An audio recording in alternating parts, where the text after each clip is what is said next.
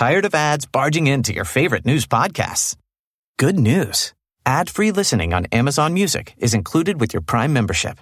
Just head to amazon.com slash ad-free news podcasts to catch up on the latest episodes without the ads. Enjoy thousands of ACAST shows ad-free for Prime subscribers. Some shows may have ads. Hey, I'm Ryan Reynolds. At Mint Mobile, we like to do the opposite of what Big Wireless does. They charge you a lot, we charge you a little. So naturally, when they announced they'd be raising their prices due to inflation, we decided to deflate our prices due to not hating you. That's right. We're cutting the price of Mint Unlimited from $30 a month to just $15 a month. Give it a try at mintmobile.com slash switch. $45 upfront for three months plus taxes and fees. Promo rate for new customers for limited time. Unlimited more than 40 gigabytes per month. Slows. Full terms at mintmobile.com. Ryan Reynolds here from Mint Mobile. With the price of just about everything going up during inflation, we thought we'd bring our prices down. So to help us, we brought in a reverse auctioneer, which is apparently a thing. Mint Mobile unlimited premium wireless. Ready to get 30, 30, bit to get 30, bit to get 20, 20, 20, bit to get 20, 20, bit to get 15, 15, 15, 15 just 15 bucks a month. So, Give it a try at mintmobile.com slash switch. $45 upfront for three months plus taxes and fees. Promo rate for new customers for limited time. Unlimited more than 40 gigabytes per month. Slows. Full terms at mintmobile.com.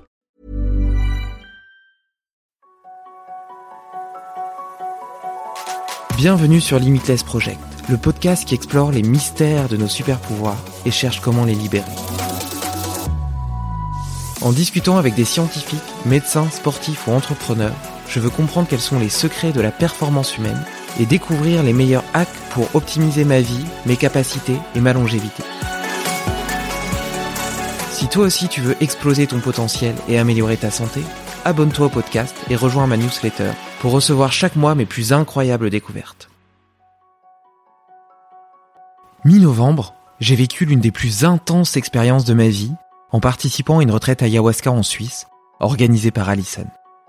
Adulé par certains, décrié par d'autres, ce mélange de lianes d'Amazonie est un puissant antéogène qui permet un voyage psychédélique au plus profond de soi.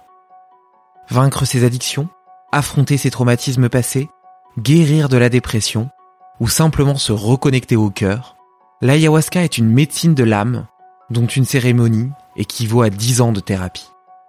Mais c'est aussi une aventure humaine d'une rare bienveillance, où l'on perçoit l'autre comme une partie de soi plutôt que comme une menace. Dans cet épisode, Allison fait toute la lumière sur cette substance méconnue, abordant ses vertus comme ses risques et sa vision du rôle de facilitatrice. Nous aborderons aussi d'autres outils comme le cambo, le bouffo ou les briefwork, des ateliers de respiration qui permettent de libérer de la DMT sans rien consommer. Belle écoute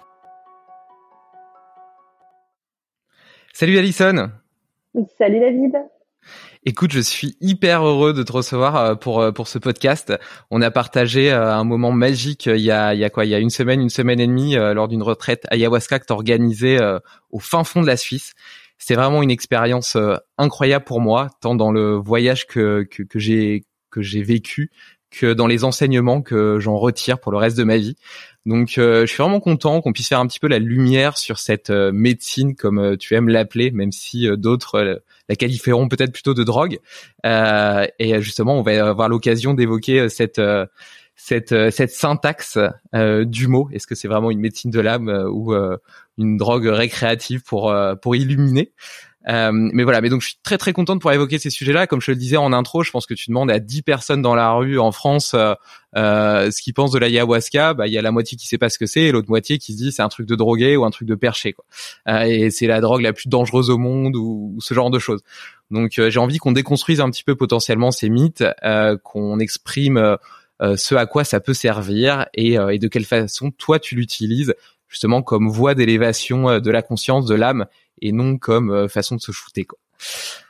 Euh, D'ailleurs, est-ce que tu pourrais commencer par me raconter euh, un petit peu comment est-ce que tu en es venu à t'intéresser à ce sujet-là? Comment est-ce que comment est-ce que toi tu as vécu ta première ta première cérémonie d'ayahuasca? Et pourquoi est-ce que tu as envie de, as eu eu envie pardon de devenir facilitatrice en Suisse? Alors, euh, déjà, merci pour, pour cette opportunité, David. Je suis vraiment, je suis vraiment super, super heureuse de, de pouvoir partager ce petit moment avec toi et puis du coup de pouvoir raconter, euh, bah, entre guillemets, on va dire notre histoire parce que c'est aussi, c'est aussi ça. C'est, euh, euh, c'est différent pour moi du coup de pouvoir raconter ça avec quelqu'un qui, qui, qui en a déjà la vision, qui en a l'expérience. euh, et qui a déjà une, un avis personnel en fait sur sur sur les choses. Par rapport à mon propre parcours, j'ai toujours été quelqu'un d'assez spirituel. Euh, même si j'avais commencé euh, très très classiquement par un parcours en école de commerce avec un master, euh, quelque chose de, très de très terre à terre en fait on va dire en parallèle j'ai toujours eu cet attrait pour euh, euh, le côté spirituel euh, et les choses se sont faites que j'ai quelqu'un de proche de moi qui est tombé malade et j'ai commencé à chercher des solutions naturelles pour essayer pour essayer de, traiter cette personne euh, notamment au niveau neurologique. Donc en commençant à faire à faire des recherches, je suis tombée euh, sur euh, le cambo et sur l'ayahuasca. Et c'est de là du coup que je me suis retrouvée à accompagner cette cette personne en fait sur une retraite et que ça s'est vraiment présenté comme une révélation si on peut dire si on peut dire les choses comme ça où les choses sont arrivées très très clairement euh, que c'était quelque chose qui devait entrer dans ma vie euh, que c'est ce pourquoi j'étais faite que je devais le faire. Alors beaucoup de résistance au départ. Je me suis dit non non je vais pas faire ça. Enfin en tout cas pas tout de suite. Et au final, la vie a enchaîné les choses d'une façon assez, euh, assez comique, à sa façon, on va dire, pour mettre les choses en place et que tout se, tout se déroule. Ok, ben justement, tu vois, euh, moi, moi, du coup, cette première expérience, j'ai vraiment été frappé par par cette notion euh, d'amour qui radiée dans l'air. Quand je suis arrivé, il y avait plusieurs personnes qui avaient déjà participé à des cérémonies précédentes avec toi et euh, ils me prenaient tous dans leurs bras. Et moi, la première réaction, c'était plutôt d'être euh, d'être gêné, tu vois, d'être un petit peu en retrait. Et malgré tout, ça me touchait, mais je trouvais quand même pas ça normal. Et, euh, et le dernier jour, j'étais tellement heureux de tous les prendre dans mes bras aussi et je comprenais tellement ce qu'ils avaient voulu me transmettre quand je suis arrivé. Euh, Est-ce que euh, tu as ressenti ça aussi? Est-ce que toutes les retraites à ayahuasca sont, sont entre guillemets euh, tournées vers cette euh, notion de justement de l'amour, cette reconnexion au cœur, un petit peu laisser de côté ce mental. Moi, tu vois, tu disais que tu étais très ouverte sur le spirituel. Moi, l'inverse, je suis quelqu'un d'extrêmement analytique, très très cartésien, et du coup, mon mental a tendance à prendre toute la place et j'ai appris euh, pendant pendant ces trois jours à ouvrir mon cœur et ça fait un bien fou aussi. Euh, est-ce, est-ce que ça fait ça à tout le monde ou est-ce que euh, chaque chemin est propre et personnel en fonction de, ben, de l'état d'esprit dans lequel tu arrives et des choses que tu as trouvées? Alors c'est les deux, c'est les deux à la fois parce que quelque part la notion de cœur elle est, elle est, elle est, elle est universelle. Euh, par, par, exemple, tu dis, toi, t'étais quelqu'un de, t'étais quelqu'un de très cartésien. Oui, et en même temps, il y avait quelque chose qui t'appelait. Moi aussi, j'étais quelqu'un de très cartésienne. C'est pour ça aussi aujourd'hui que je suis, je suis fascinée par ces rapports entre euh, la science, la physique quantique, euh, tout ce qu'on va venir prouver en fait du spirituel. C'est, ce côté où on va rester ancré, ancré dans la matière et pas seulement partir dans, dans, dans, dans des discours euh, incohérents ou juste juste planant en fait d'une certaine façon. Euh, pour revenir un peu sur ta question, chaque euh, parcours avec l'ayahuasca va être complètement différent pour chaque personne. mais le, point de liaison, ça va vraiment être le cœur. Des fois, je le dis et très très souvent, je le dis en début de retraite, que les raisons pour lesquelles les personnes viennent en retraite, il va y avoir beaucoup euh, je viens parce que j'ai des problèmes dans mon enfance, je viens parce qu'il y a des traumatismes, euh, je viens parce que je suis curieux, je viens pour une thématique d'addiction, euh, je viens pour me reconnecter à moi-même. Au final, le point commun derrière tout ça, c'est comment comment je comment je peux m'aimer, comment je peux m'aimer, comment je peux aimer l'autre et comment est-ce que je peux me reconnecter à moi et me reconnecter avec l'autre. Donc l'amour va vraiment être le, le ouais, le leitmotiv derrière chaque action qu'on fait en fait dans notre vie. Mais vraiment derrière chaque action. C'est ce que je vous dis d'ailleurs sur les retraites, c'est qu'au final, pour moi, l'ayahuasca est un des outils qu'on utilise, mais l'outil le plus puissant qu'on utilise, c'est vraiment l'amour. Que ce soit au travers des intégrations, donc toute la partie euh, la partie thérapeutique, que ce soit les personnes qui viennent qui viennent aider dans la cuisine et qui mettent tellement d'amour dans tout ce qu'elles préparent, il y a vraiment ce côté où on se reconnecte de façon de façon humaine. En rigolant, je, je, je, le dis parfois, en fait, on prend l'excuse de venir sur une retraite, euh, sur une sur une retraite euh, thérapeutique ou spirituelle, mais en fait, on veut juste être avec des gens. On veut juste se reconnecter. Et ça, la plupart des gens ne le savent pas avant de venir. Ah, c'est, c'est, c'est clair, les gens le savent pas avant de venir. Euh, tu parlais des différentes motivations qui faisaient qu'on venait. Moi, à la base, j'étais plutôt venu euh, dans une quête d'exploration, parce que tu sais, j'adore explorer le potentiel humain et ça, ça faisait suite à, à ce chemin. Et, euh, et, et, je me suis vraiment senti effectivement reconnecté aux autres. Tu vois, quand je suis arrivé, au début, j'ai vu les différentes personnes qui étaient là. Et naturellement, de façon automatique, mon mental, il a commencé à les cataloguer dans différentes cases. Et en réalité, pendant pendant les cérémonies, tout ça disparaissait, disparaissait. Tu voyais vraiment leur beauté intérieure et je sentais leur énergie, leur amour, leur bonté qui irradiait autour d'eux et la mienne irradiait aussi. Était cette espèce de de voilà de, de, de connexion euh, magique et magnifique et ça fait un peu illuminé de, de, de le dire comme ça mais comme je l'avais dit c'est beau d'être illuminé aussi euh, surtout par par quelque chose de si merveilleux que l'amour et d'autant plus tu parlais de, des personnes qui aidaient dans la cuisine et j'ai appris après coup que justement celle qui, qui aidait dans la cuisine pendant pendant notre retraite euh, on n'avait même pas pris et pour autant j'avais l'impression qu'elle était euh, complètement connectée aussi dans dans ses vibrations dans cette énergie dans cet amour et, euh, et donc et donc c'est c'est c'est vraiment dingue il y a plusieurs choses que, que tu as dit qui me donnent envie d'aborder déjà deux sujets. le premier, c'est peut-être déjà des, parce que tu parlais de l'intégration. Est-ce que tu pourrais raconter un petit peu comment se, se déroule une cérémonie? Euh, quels sont les, les, les, temps forts, pourquoi est-ce que ça se déroule de cette façon-là aussi, euh, histoire que les gens puissent se figurer un petit peu de, de ce que c'est.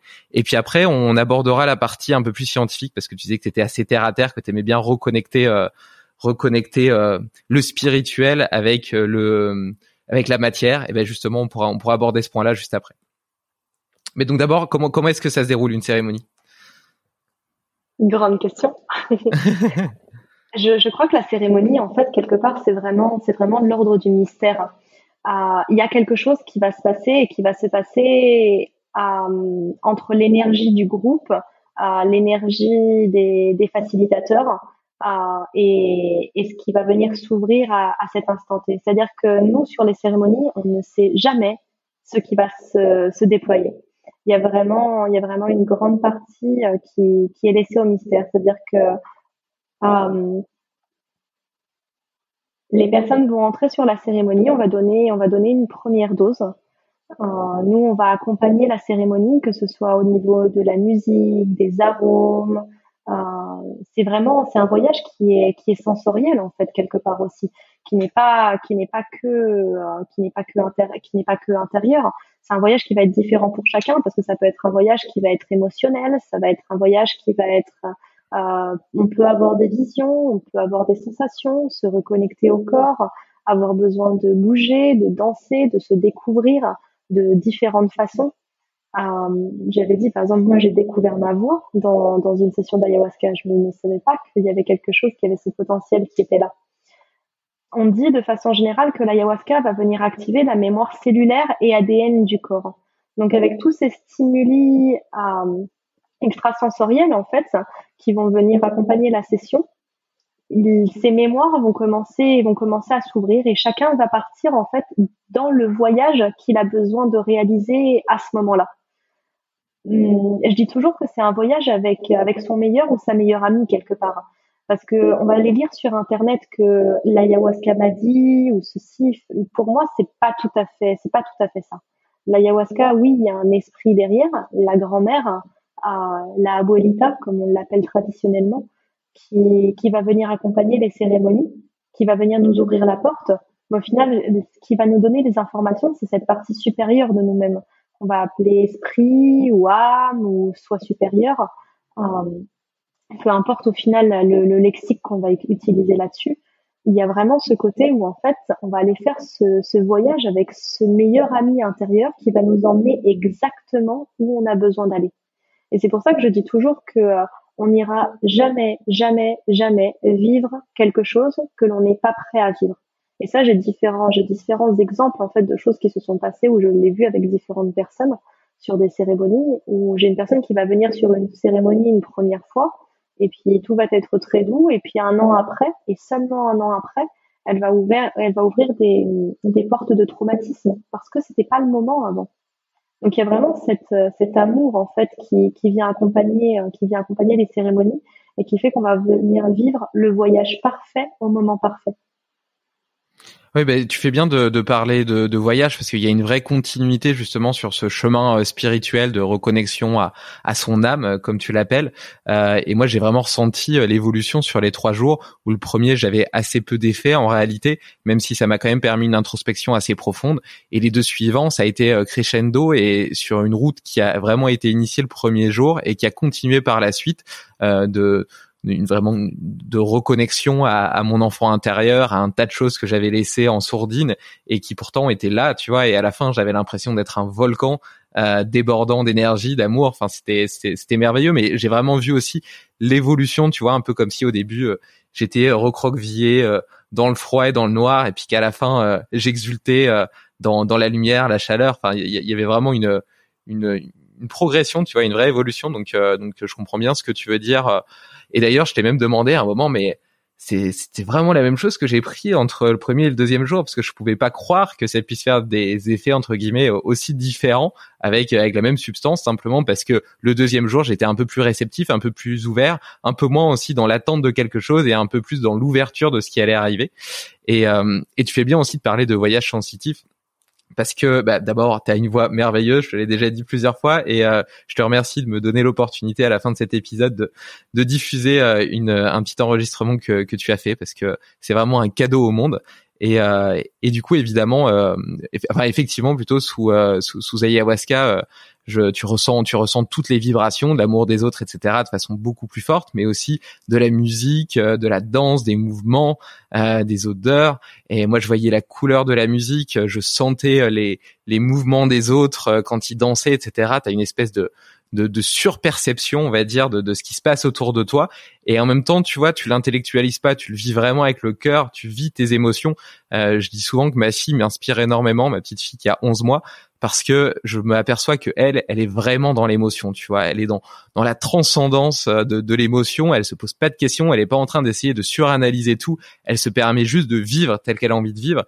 Et je trouve que, en tout cas moi, euh, avec mon travail, avec ma vie, euh, je suis devenu tellement sérieux. Enfin, je sais déconner, hein, j'adore rire, etc. Mais je veux dire, malgré tout, je, je, je, rentre dans une espèce de rang social et et je me je me je me je m'autorise plus assez de, de de donner de la vie dans ma voix, d'utiliser des superlatifs, de de faire n'importe quoi, de de me laisser de laisser vivre mes émotions, ma tristesse, mon amour, euh, ma colère aussi, pourquoi pas. Tu vois, je suis toujours en train d'essayer d'édulcorer euh, les choses que je ressens euh, pour euh, pour éviter de je sais même pas pourquoi, peut-être parce que par convention sociale, c'est comme ça qu'on nous demande d'être et ça fait tellement du bien de se reconnecter avec son moi intérieur et de se permettre euh, de vivre euh, profondément, tu vois, en parfaite connexion, en parfaite vibration avec son cœur, en laissant un peu le pantal de côté.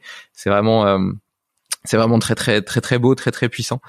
Euh, malgré tout, euh, du, du, coup, tu as raconté un peu que le voyage était différent à chaque fois, etc. Mais il y a quand même des temps forts. Euh, je, enfin, je suppose que chaque cérémonie se déroule un peu comme celle que j'ai vécue, c'est-à-dire que d'abord il y a un peu de, de, préparation, tu discutes. Après, il y a la cérémonie qui se passe le soir. Est-ce que déjà il y a une raison pour le fait qu'elle se passe sur cette tranche horaire là euh, Et le lendemain matin, il y a, il y a toute la partie d'intégration. On discute ensemble qui est aussi hyper importante parce que du coup ça te permet euh, c'est marrant parce que ça pourrait faire peur à certains de, de quelque part de laisser leur cœur parler et de raconter euh, ce qu'ils ont vécu. Surtout que souvent c'est de l'introspection. Donc euh, c'est des choses assez personnelles qui peuvent se ramener à toi et que tu peux avoir peur de partager à de parfaits inconnus. Mais d'un autre côté tu as vécu cette telle unicité, cette telle union de l'amour que tu as l'impression que les autres sont une partie de toi et que toi tu es une partie des autres et tu as laissé tomber tous tes fils, tous tes jugements, toutes tes carapaces et donc t'as absolument pas peur de, de t'exprimer, d'exprimer ce que tu ressens et rien que ça déjà c'est quelque chose qui est assez exceptionnel. Euh, enfin je pense que même devant un psychologue euh, il te faudrait peut-être quelques séances avant d'oser te livrer à ce point-là et là vraiment il y a tous les masques qui tombent et pendant la phase d'intégration donc euh, on est complètement euh, euh, comment dire euh, sobre. Je sais pas, je sais pas quel est le mot euh, comparé à l'ayahuasca, mais donc je vais utiliser celui pour l'alcool. Donc tu es complètement sobre et pour autant, tu as vraiment le cœur qui est ouvert et tu es capable d'exprimer sincèrement ce que tu as ressenti et, et, ce que tu as compris de, de, de, cette cérémonie. donc est-ce que tu peux est-ce que tu peux expliquer un peu l'intérêt de chacun de ces, ces, différents temps, donc la préparation, la cérémonie, l'intégration et, et la, la, logique un petit peu de toute cette organisation dans, dans les trois jours de la retraite?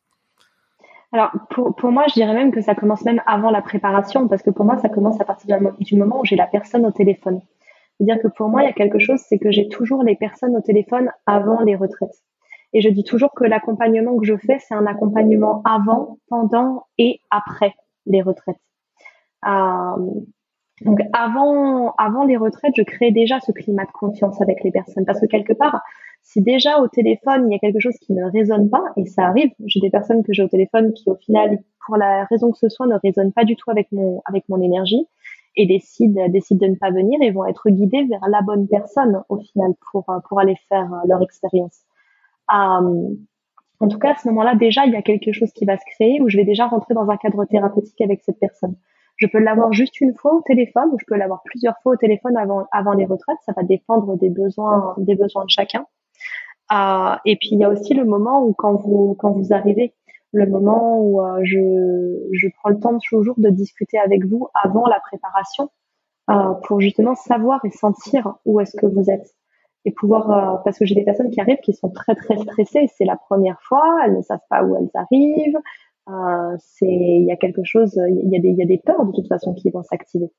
Euh, donc euh, donc pour moi cette étape aussi où je discute euh, de façon privée avec les personnes avant avant d'entrer dans la préparation de groupe est aussi une étape une étape importante. Et je vois que ça en général on ressort de cette conversation déjà un peu plus un peu plus détendu et un peu plus euh, un peu plus ouvert.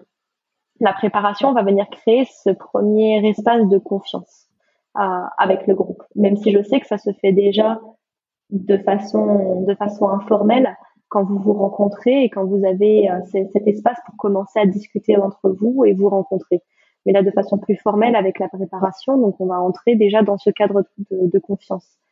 Euh, J'aime bien toujours dire que au final, quand on s'ouvre à écouter l'autre comme si c'était nous-mêmes qui parlions, on ouvre vraiment une autre dimension à l'écoute. Et, c'est ce qu'on arrive à créer dans ces retraites, c'est qu'on se rend compte qu'il n'y a plus de cette séparation entre il y a moi et il y a l'autre. Il y a, il y a ce côté où on se rend compte que chaque histoire vient résonner avec quelque chose en nous. Même si la personne a vécu quelque chose de différent, on va avoir cette résonance. C'est ce qu'on va, c'est ce qu'on va retrouver du coup après les cérémonies pendant, pendant les intégrations où l'espace de confiance s'est créé pendant la nuit. Vous avez tous vécu la même chose. Euh, vous êtes passé des fois par des moments très très intimes ensemble, que ce soit que ce soit tout ce qui peut être purge pendant les cérémonies, euh, les pleurs, ce qui peut ce qui peut sortir, même les rires. Quelque part, il y a, il y a une intimité qui se qui se crée au travers de toutes ces émotions qui sont partagées et qui fait qu'on va pouvoir venir ouvrir plus de portes pendant, pendant l'intégration. Et pour moi, l'intégration thérapeutique, elle est tout autant importante que, que l'ayahuasca. Et c'est pour ça que je dis toujours aux personnes qui, qui veulent venir faire une retraite avec moi, après chacun facilite et, et gère ses retraites comme il veut, avec moi, les personnes doivent venir les trois jours pour la première fois. Après, quand les personnes veulent revenir et si elles ont besoin juste d'une cérémonie parce qu'elles veulent juste approfondir chacun certaines choses, mais pour moi, je ne peux pas faire mon, travail correctement si la personne ne vient pas sur trois jours. Parce que sur une journée, je n'ai pas le temps de faire le travail thérapeutique qui se fait sur une retraite. Et je le dis souvent, je, ne me dédie pas à faire des cérémonies d'ayahuasca. Je, me dédie à créer un environnement thérapeutique pour vraiment aller en profondeur sur certaines choses. Et, énormément de personnes me l'ont déjà dit et confirmé que ces trois jours de ces, trois jours en fait valent dix ans de thérapie. Et hein, je, je, dis ça et je pense à, à, une des personnes qui était là sur la retraite où tu, enfin, tu en as été témoin. Il y a des choses qui sont ressorties de l'enfance qu'elle n'aurait qu'elle n'aurait jamais été touchée. C'est pour moi c'était c'était vraiment c'était vraiment incroyable. Euh, ou une autre personne qui était venue pour des pour des schémas d'addiction où il y a vraiment eu un changement entre le entre le premier jour et le dernier jour. Et pour moi c'est c'est vraiment un cadeau de voir ça à chaque fois. D'ailleurs, eh ben, ça fait penser, tu m'as dit, je, je, fais le plus beau métier du monde. oui, complètement. C'est vrai parce que je, lui ai dit, euh, ça doit être incroyable et tellement gratifiant pour toi de voir euh, des gens entre guillemets renaître, parce que je pense que c'est vraiment ça le mot. Euh, c'est c'est vraiment magnifique et moi c'est vrai que j'ai pu l'observer chez moi. Alors ce qui est marrant, c'est que moi j'avais pas l'impression qu'il manquait quelque chose et pour autant maintenant que j'ai trouvé ça, eh ben j'ai l'impression que je pourrais pas vivre sans cette partie de moi euh, que, que j'avais oublié ou laissé complètement de côté. Euh, de toute façon, je raconterai euh, dans une newsletter un peu cette, cette, cette aventure qui m'est qui m'est personnelle évidemment.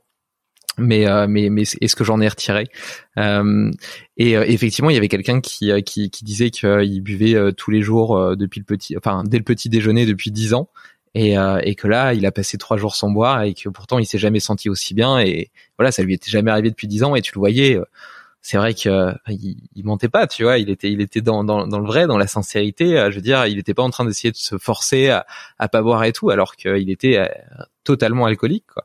Et, euh, et c'est c'est c'est fou. Et en même temps c'est fou. Et en même temps je pouvais parfaitement le comprendre et le concevoir parce que justement tu te sens tellement rempli entre guillemets rempli de l'amour des autres etc et d'ailleurs la notion de groupe est vachement importante. Je pense qu'une retraite d'ayahuasca pourrait pas s'imaginer tout seul chez toi dans ton canapé.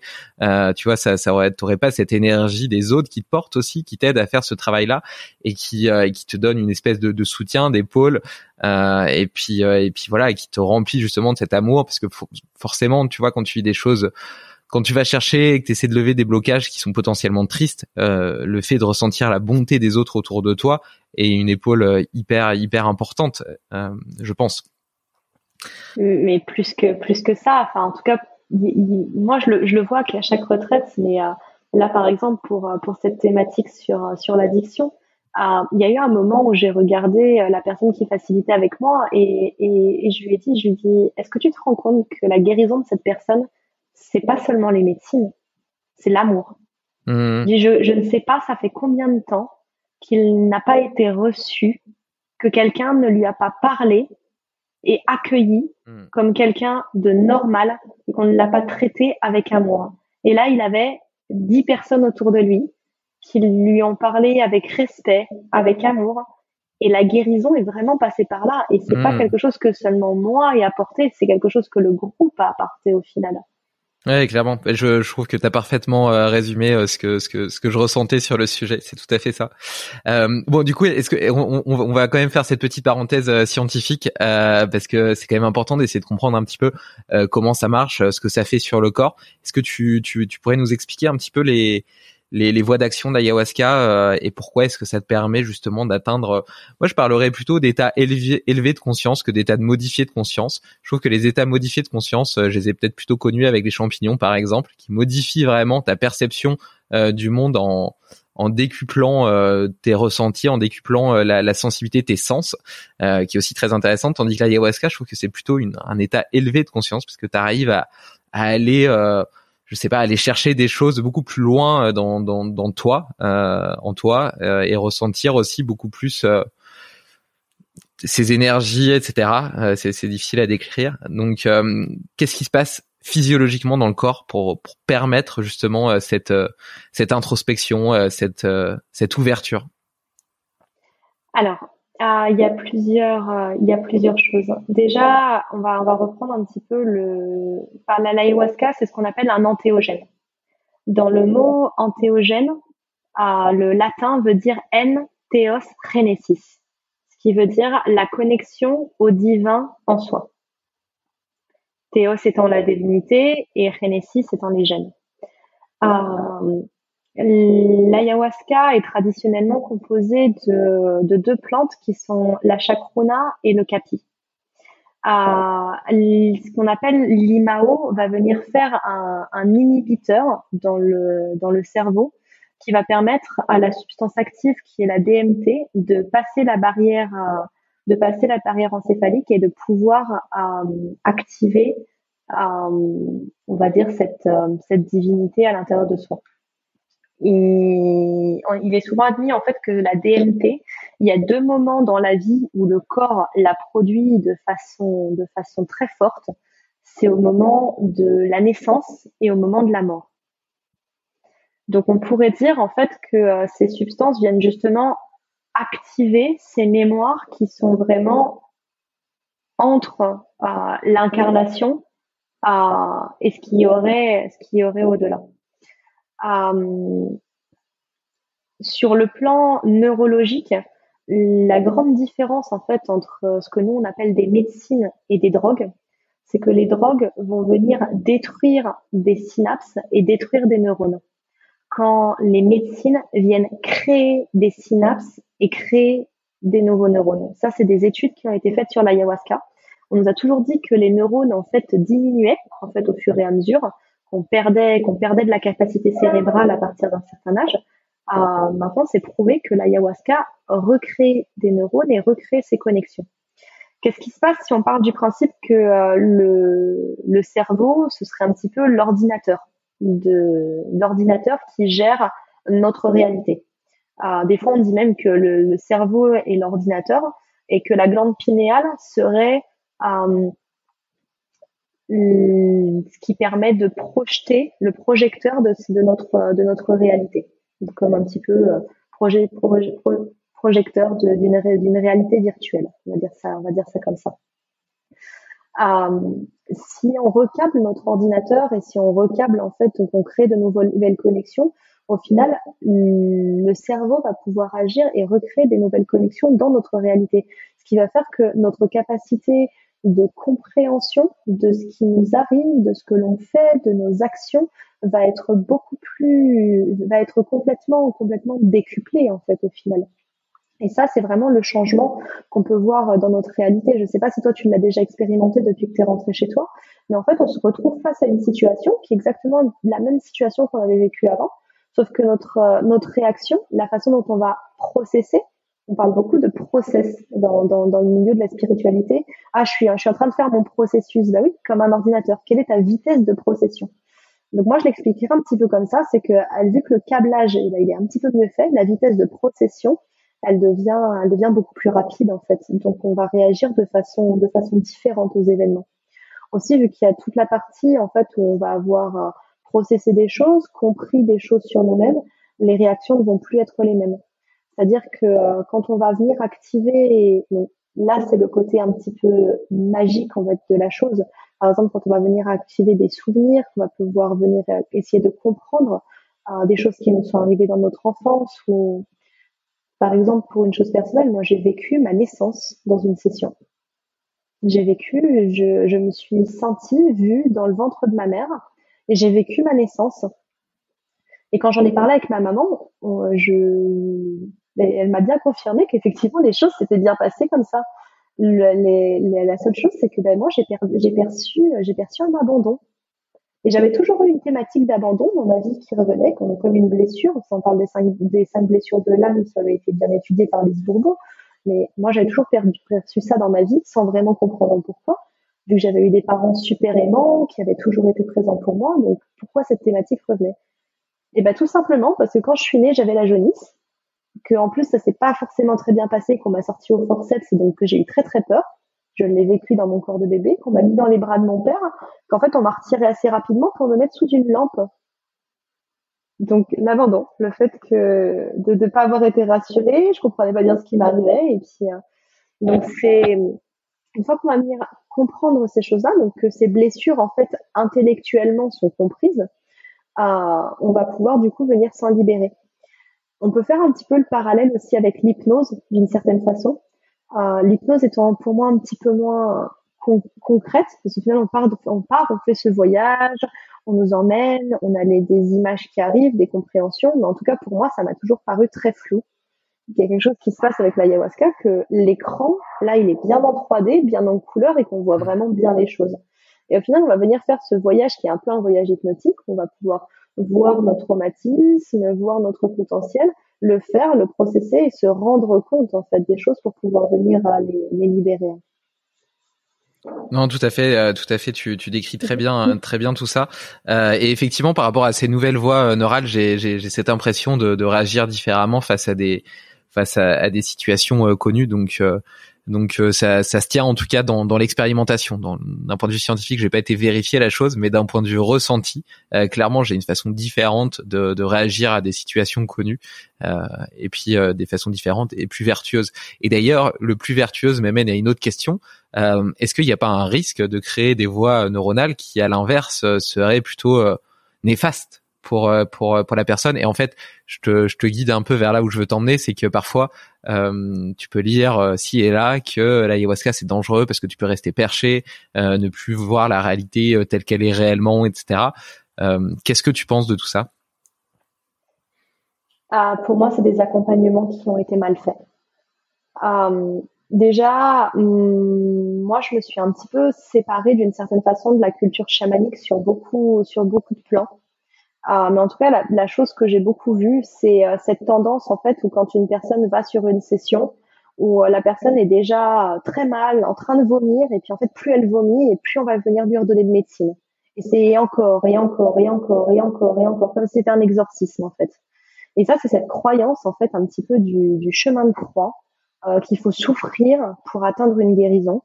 Et on va pousser les gens à des, à des extrêmes qui sont parfois pas forcément capables de, de gérer.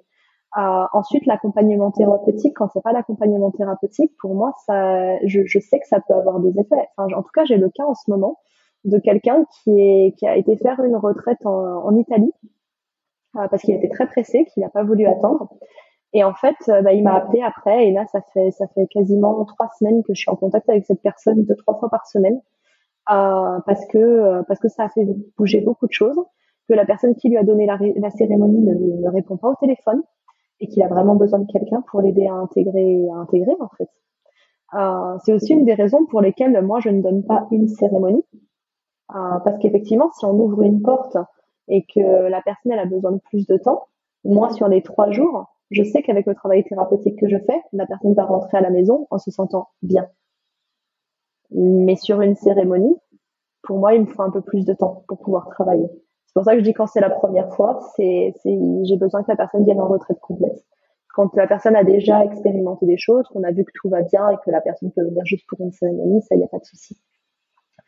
Euh, donc voilà, pour moi, il y a, on n'ira jamais ouvrir des, des portes qu'on n'est pas prêt à vivre. Il y a aussi une certaine justesse aussi dans tout ça. Au final, quand une personne décide d'aller sur euh, sur ces cérémonies et d'aller vivre ça, il y a quand même une partie plus haute de soi qui a décidé d'aller vivre cette expérience pour la raison que ce soit. Euh, et au final, moi, j'ai quand même cette confiance que les choses, euh, les choses reviennent au bout d'un moment à la normale, ou qu'au final, on nous met les bonnes personnes sur la route. Si je prends la, le, le, si je prends le cas de cette personne-là, quelque part, même s'il n'est pas venu faire de cérémonie avec moi, d'une façon ou d'une autre, j'ai été mise sur sa route pour continuer l'accompagnement et pour qu'il se retrouve pas tout seul dans, dans cette situation. Donc, euh, il y aura toujours une certaine, pour moi, une certaine justesse dans tout ça. Mais euh, clairement, le, le, métier de facilitateur, euh, te dote d'une responsabilité qui est quand même très importante, notamment donc on en, on en a parlé, on l'a déjà pas mal évoqué, mais tu vois il y a toute cette notion d'énergie, de vibration, et je suis pas du tout quelqu'un qui, qui croit au mystique à la base, etc. Mais là j'ai vraiment ressenti euh, toutes ces toutes ces vibrations, toute cette énergie qui émanée de toi, des autres facilitateurs qui t'épaulaient, euh, mais aussi de tous les autres participants. Et c'est un peu cette euh, cette unicité, cette espèce de symbiose, de, de, de voix commune qui est aussi hyper hyper grisante et agréable. Mais euh, tu vois, c'était tellement intense justement dans cette euh, dans cette ouverture, dans, dans cet amour que j'imagine que ça peut avoir exactement la même intensité dans le mauvais côté. Si euh, t'es pas accompagné, déjà si toi t'as peur, en tant que facilitatrice, je pense que si toi t'as peur, que tu as peur de pas bien maîtriser la chose ou que ça dérape ou autre, je pense que déjà ça se ressentirait, que ça pourrait créer des peurs chez chez les autres. Et encore pire, si quelqu'un est sincèrement mal intentionné, bon, je vois pas pourquoi il ferait ça, mais sait-on jamais, mal intentionné, euh, je pense que tu es dans un état qui est tellement entre guillemets euh, ouvert, tellement ouvert, tu vois, t'es tellement reconnecté à l'enfant qui est au fond de toi, à ton cœur, etc. T'es tellement ouvert que si quelqu'un a envie de te, de détruire, ben je pense que t'es dans le parfait état pour pour être détruit. Donc je pense qu'il est hyper important justement de, de tomber bah, sur, sur, sur des personnes sincèrement bienveillantes qui ont à cœur justement euh, d'aider les gens à à progresser dans leur vie, à être plus heureux, à guérir des blessures ou à comprendre euh, un petit peu euh, cette cette voie de l'amour, de la spiritualité, etc la spiritualité dans son sens large, hein, et je précise et je rappelle que tu proposes rien de religieux, hein, il y, a, y, a, y, a, absolument rien de religieux dans, dans, dans tes retraites, euh, enfin en tout cas j'ai rien perçu de religieux dans tes retraites, euh, mais, mais c'est vraiment une spiritualité plutôt de, de l'âme, on, voit dans le sens de l'élévation de l'âme, et donc, et donc je pense effectivement que c'est hyper important de tomber sur quelqu'un qui soit comme toi. Hein. J'aurais pas aimé le faire avec quelqu'un d'autre pour être honnête, mais je suppose qu'il y en a d'autres qui sont qui sont qui sont aussi euh, aussi bienveillants que toi. Mais, mais à mon avis, c'est vraiment important. J'avais lu une fois un article euh, d'un gars qui euh, avait été qui avait fait une expérience comme ça en Belgique et c'était des espèces de rabatteurs qui proposaient ça dans la rue. Tu vois, c'était pas du tout lié à un truc spirituel. C'était plutôt en mode récréatif, fait une expérience d'ayahuasca comme ça, et puis au final, tu étais dans une salle froide, dégueulasse, avec un chaman à moitié taré, aucune intégration derrière, et puis puis voilà, enfin vraiment le, le, le complet, et puis complètement en mode drogue dégueulasse, tu vois, plutôt rêve party que que que que, que cérémonie d'amour. Et, euh, et du coup, le gars a raconté que ça l'avait que ça l'avait traumatisé, que depuis il avait des, des peurs, etc. Machin. Et je veux bien croire que que ce soit le cas parce que la façon dont il décrivait le truc, enfin, c'était tellement loin de ce que j'ai vécu avec toi. Euh... Mais, mais moi, ce qui me fait rire, c'est pourquoi cette personne, qu'est-ce qui, qu'est-ce qui a fait dans l'énergie de cette personne qu'elle a choisi d'aller là? Ouais. Au final, il y a, toujours, il y a toujours ce côté-là au final. Qu'est-ce qui fait que on décide d'aller vivre telle ou telle expérience? Parce qu'au il, il y a une raison quelque part. On vient se confronter à quelque chose, après on peut dire euh, c'est la faute des personnes qui l'ont fait, etc. Non, il y a aussi une responsabilité de la personne qui a décidé d'aller à cet endroit pour la raison que ce soit de vivre cette expérience-là. S'il y a un message moi que j'ai vraiment envie de faire passer et, que j'ai en profité pour ce podcast parce que je vois beaucoup, il y a, y a des groupes sur Facebook qui parlent de l'ayahuasca, qui parlent de et, très souvent je vois euh, oui euh, faites bien attention que euh, de trouver un chaman expérimenté. Et très souvent on m'envoie un message et on me dit est-ce que tu es chaman? Je dis mais moi c'est un titre qui m'intéresse même pas parce que pour moi c'est un titre qui est quand même euh, qui, qui reste un, un personnage euh, qui reste beaucoup lié à l'ego. On m'a donné un titre. Voilà, c'est bon, j'ai mon diplôme, j'ai mon papier, je suis content. Attention, il y a, y a, des chamans qui sont extraordinaires. Moi, je, je, travaille avec certains qui sont vraiment des personnes avec un cœur euh, et qui font qui font les choses depuis un espace sacré qui est vraiment qui, qui ont vraiment beaucoup beaucoup de respect. Euh, mais à l'inverse, je connais aussi des, des personnes qui qui ont eu des expériences avec par exemple un, un, chaman qui donne sa cérémonie et puis qui sort, euh, euh, qui va se, se bourrer la gueule à la fin d'une cérémonie et qui bat sa femme à la fin d'une cérémonie. Et ça c'est une histoire vraie, c'est quelque chose de. Mais il a, il a le titre chaman. Donc en fait, on vient lui donner, on vient lui donner de la confiance par rapport, par rapport à un titre.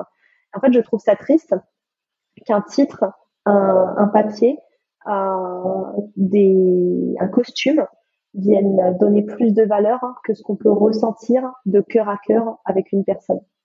Euh, et, je pense que c'est là où les gens devraient observer pourquoi est-ce que je veux mettre mon pouvoir à l'extérieur? Pourquoi est-ce que j'ai besoin d'un chaman? Qu'est-ce que j'attends de ce chaman? Au final, moi, ce que je dis toujours aux personnes pendant les cérémonies, c'est que le, que ce soit la divinité, que ce soit le chaman, que ce soit cette force, ce, pouvoir, cette puissance, elle n'est pas, elle pas à l'extérieur. Elle est, dans chaque personne qui est là. On vient faire reflet à certaines choses. Forcément qu'il y a des connaissances, il y a un professionnalisme, euh, il, y a, de l'expérience qui vient et qui fait qu'on est capable de faire ce qu'on fait. Euh, mais la, chose la plus importante, c'est de voir avec quoi est-ce qu'on résonne, qu'est-ce que notre énergie vient attirer. Mmh, mais je, ne peux être que parfaitement d'accord avec toi. Euh, et excuse-moi pour cette euh, petite parenthèse sur, sur les dangers, mais je pense que c'est important d'en parler. On a parlé des, dangers euh, moraux, intellectuels, euh, spirituels. Euh, maintenant, d'un point de vue physique, tu parlais, t'évoquais notamment des chamans qui, au fur et à mesure que tu vomissais, t'en redonnaient, t'en redonnaient, t'en redonnaient. Il y a aucun risque physiologique d'overdose ou de problème de ce type? Moi, je pense que si très honnêtement, je, c'est quelque chose qui ne m'est jamais arrivé parce que je, je ne, on, ne donne pas les mêmes quantités quelque part qui sont parfois données dans, dans, dans, la forêt amazonienne. Il faut être très clair, il faut être très clair là-dessus. Euh, en final, moi, j'ai déjà entendu en discutant avec avec certaines personnes, il y a, si, si, si, si, mettons, la, personne a, été poussée à prendre plus et plus et plus et plus de médecine, Là, il y aura aucune responsabilité de prise au final. On le sait très bien. C'est au fin fond de la jungle amazonienne et ça sera, oui, bah, c'est la, médecine qui voulait que ça se passe comme ça. Peut-être. Il y a, une part, avec laquelle je raisonne dessus, mais je trouve ça dommage de devoir, de devoir en arriver là. Nous, on a quand même un certain protocole avec des quantités qui sont, qui sont adaptées. Euh, et aussi sur le plan, sur le plan sécurité, moi, comme beaucoup de facilitateurs euh, en, en, ce moment, on travaille avec avec un médecin euh, sur le avec lequel on fait des études en fait aussi sur ces médecines. que ce soit avec l'ayahuasca, mais aussi avec avec le cambo, comme on a des, des résultats sur pas mal de pathologies, que ce soit des cancers, des fibromyalgies, et j'en passe. Euh, du coup, on fait des études avec ce médecin pour, pour avoir de plus en plus de, de données et pouvoir documenter un petit peu les expériences qui sont vécues avec ces médecines et les guérisons qu'on va avoir aussi avec euh, avec avec ce protocole là par exemple moi quand j'ai un participant qui arrive sur une retraite et qui est sous médication ou qui a été opéré ou qui a ou qui a, qui a certaines choses je vais toujours avoir un contact avec ce médecin pour voir est-ce que cette personne peut venir à une retraite? Oui non. Est-ce qu'elle peut prendre une dose complète? Ou est-ce qu'on nous propose une dose euh, que ce soit la moitié? En tout cas, il y a tout un protocole qui est fait pour que l'expérience soit vécue avec euh, avec avec professionnalisme et sécurité.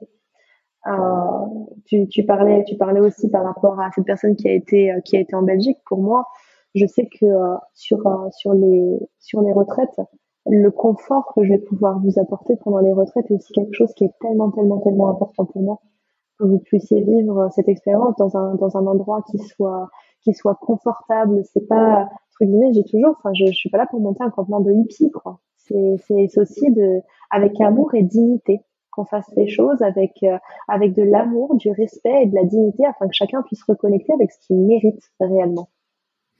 Non mais ça, ça, c'est clair. Euh, on était, on y était très bien et c'est vrai que ça fait peut-être un petit peu moins exotique euh, d'aller euh, faire une cérémonie ayahuasca dans l'Amazonie, mais ça c'est juste pour l'ego, c'est juste pour le raconter aux potes. Dans, dans les faits, moi je me sentais beaucoup plus en confiance de le faire dans un pays entre guillemets industrialisé comme la Suisse où je savais que bah, s'il y avait un problème ou autre, il y, avait aussi, euh, tu vois, ce, support qui, qui, existait et en même temps euh, ce confort d'un chalet qui est hyper agréable. On avait des matelas, on était bien installés. Euh, enfin, tu vois, c'était hyper chaleureux, on n'avait pas froid. c'est sûr que c'est important et du coup, ça te permet de te centrer sur toi, sur ton expérience, sur ton voyage, sur ta réflexion et de pas être perturbé par des stress euh, extérieurs. Et quand je parle de stress, je peux parler de stress psychologique, mais aussi de stress physique. Si tu as froid, par exemple, euh, ou s'il pleut, ou, ou si tu te fais attaquer par des araignées, des moustiques, j'en sais rien, tu vois. Euh, et donc t'as pas tous ces petits perturbateurs qui viennent qui viennent dégrader dégrader ton expérience. Et du coup, tu as parlé du du, du cambo. tu pourrais faire un petit focus sur sur cette autre autre médecine que tu utilises, sur son intérêt et sa voie d'action? Euh, alors, par où commencer Alors, déjà le cambo n'est pas un antéogène, c'est pas c'est pas une médecine qui va venir euh, qui va venir travailler euh, sur le côté visuel psychédélique de de, de, de l'expérience. C'est une médecine qui, pour moi, va travailler sur le nettoyage des corps on va travailler sur le nettoyage du corps physique, du corps émotionnel, du corps énergétique. Dans la tradition, dans la tradition chamanique, on dit que le kambo va permettre de nettoyer et d'aligner les chakras. Euh, ce que moi je perçois par le fait qu'après le kambo, on sent que nos sens sont plus sont plus aiguisés, sont plus subtils, que ce soit la vision, que ce soit l'ouïe, que ce soit le toucher, on le sent qu'il y a cette sensibilité. D'ailleurs, c'est une médecine qui est utilisée euh, dans la forêt amazonienne avant d'aller avant d'aller chasser justement pour euh, pour augmenter euh, pour augmenter l'essence.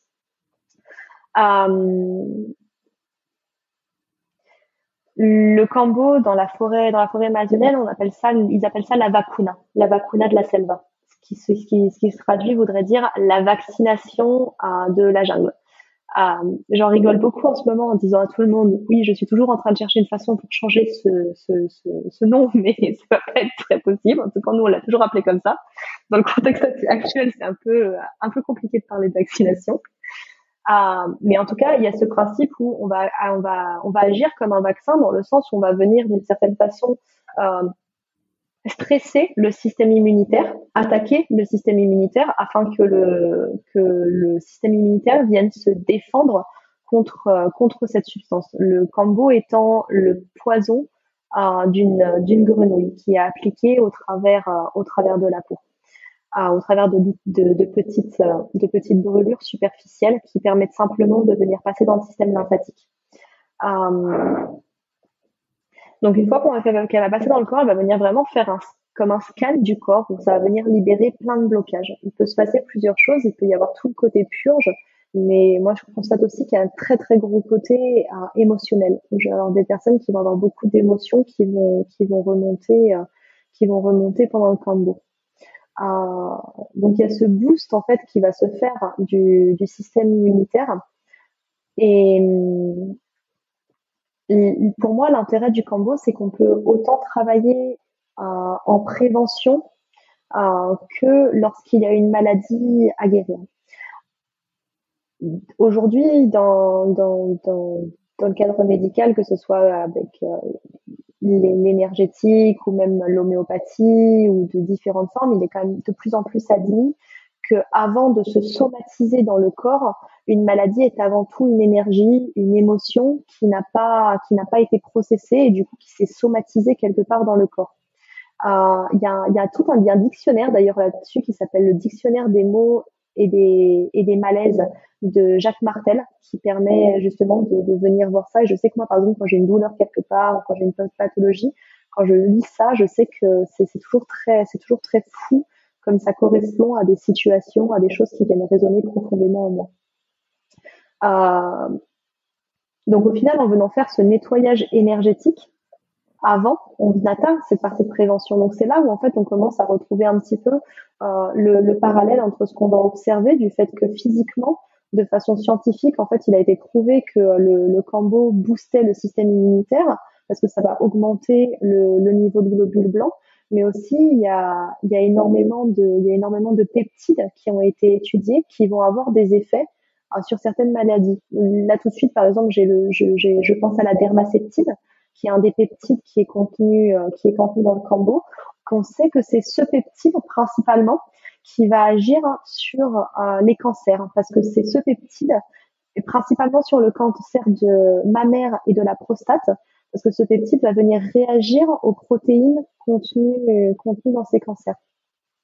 Euh, et donc on sait que c'est pour ça qu'il y a une guérison derrière. Donc on a vraiment ce parallèle entre euh, ce qu'on va retrouver dans la culture chamanique, on va dire on nettoie le corps, on nettoie les énergies, euh, et sur un plan physique, qu'est-ce qui va se passer dans le corps?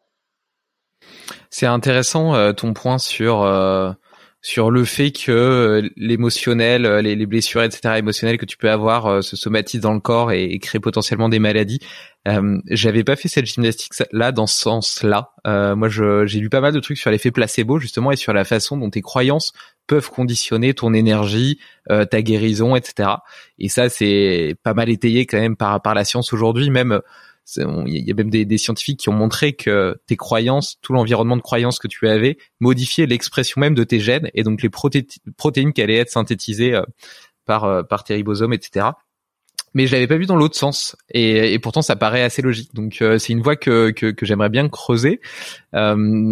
Est-ce que tu as, je sais que tu travailles avec un médecin notamment sur sur le combo. Si pour... juste rebondir sur, sur le placebo, parce que je, si je dis pas de bêtises, c'est Joe Dispenza oui, qui parle beaucoup du placebo. Et justement qui, qui parle le placebo n'est pas réellement un placebo, c'est la capacité du corps à créer à activer en fait justement cette mémoire ADN. C'est comme si l'ADN était la pharmacie du corps et qu'en fait on avait la capacité de venir activer cette pharmacie qui va libérer que ce soit les peptides, les neuropeptides, les protéines qui sont capables de venir guérir certaines maladies.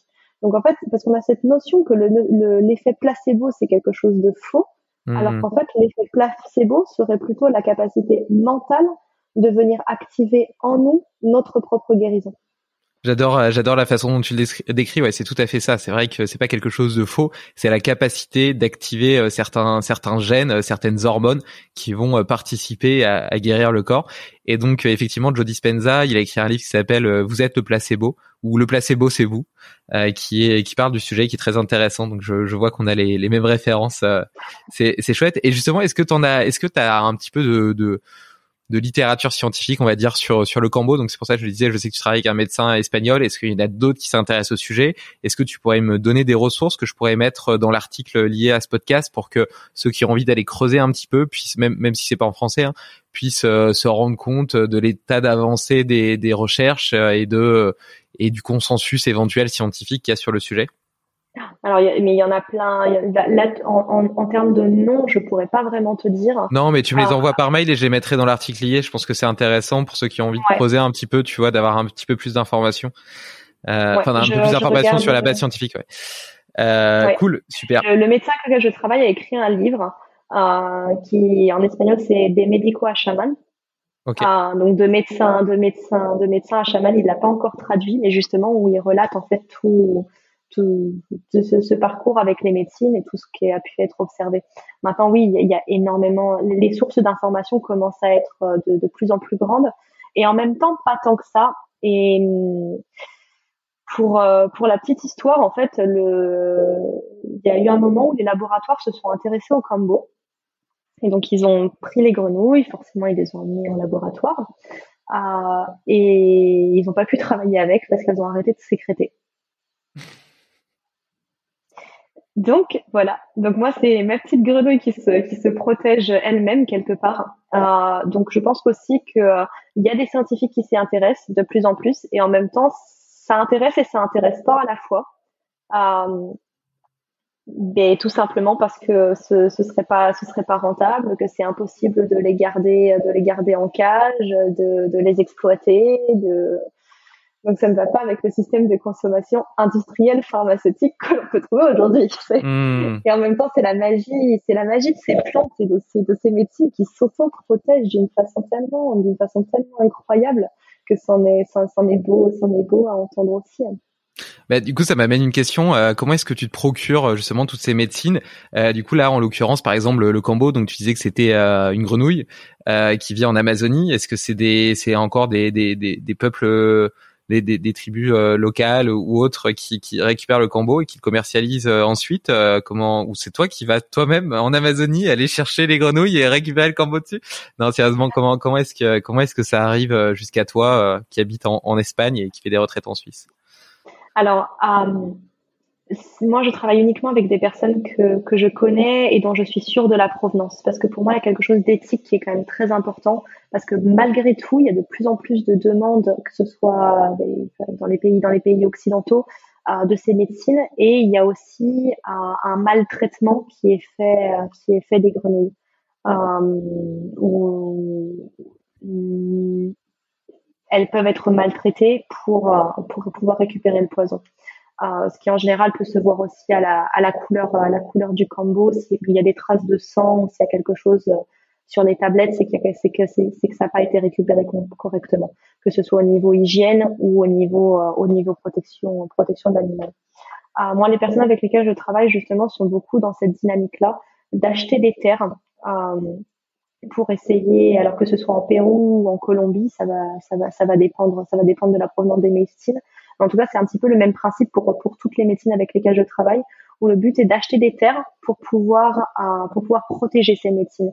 Donc, que ce soit acheter euh, des terres euh, pour ou dans, dans les lieux où on va pouvoir trouver le cambo, que ce soit pour l'ayahuasca, et justement que ben, du coup, d'une certaine façon, protéger, protéger la forêt aussi, éviter que ces terres soient rachetées pour de la déforestation pouvoir protéger les médecines, pouvoir protéger ses grenouilles. Donc moi, il y a vraiment quelque chose de, de très important pour moi au niveau, au niveau, au niveau éthique. C'est pour ça que j'ai beaucoup, beaucoup de personnes qui m'envoient des messages régulièrement en me disant euh, euh ah, hola, Panita, tu veux pas m'acheter du combo ou tu, et ça m'intéresse pas en fait. Euh, je préfère, euh, entre guillemets, d'une certaine façon, je préfère payer mes, mes médecines un peu plus chères et, euh, et savoir d'où est-ce qu'elles proviennent. C'est tout à ton honneur. Et, euh, et d'ailleurs, donc, t'as as toute une euh, telle une alchimiste, euh, toute une toute une gamme de, de médecines. On a cité donc l'ayahuasca, le, le cambo. Il y a un autre, une autre grenouille ou crapaud peut-être plutôt, qui est qui est le bouffo, qui lui par contre pour le coup permet une expérience psychédélique. je sais pas si psychédélique est le mot, mais en tout cas expérience l'est clairement la plus puissante que que j'ai jamais vécue. Euh, c'est vraiment, c'est vraiment très, très, très, très, très puissant. Euh, est-ce que tu peux nous dire deux mots sur le sujet? Comment expliquer l'inexplicable? Exactement. Comment ah. expliquer l'inexplicable? C'est pour ça que je m'y suis pas aventuré. Mais comme, comme tu aimes bien le côté scientifique des choses, j'ai une vidéo qui est assez sympa là-dessus où on, a, ils ont placé un, un EEG, un électroencéphalogramme sur, sur une personne pour voir un petit peu ce qui se passe pendant une prise de bouffon. Et en gros, euh, ils se sont rendus compte que ce sont les mêmes zones du cerveau qui vont être activées euh, que certains moines bouddhistes en méditation et en état de conscience très très très très très très très étendu. Euh, le bouffo, donc si on reprend si on reprend le fait que la DMT euh, est cette molécule qui va être produite massivement par le corps au niveau de la naissance et au moment de la mort, le bouffo étant l'antéogène le plus puissant au monde connu en ce moment, c'est vraiment celui qui nous, qui nous,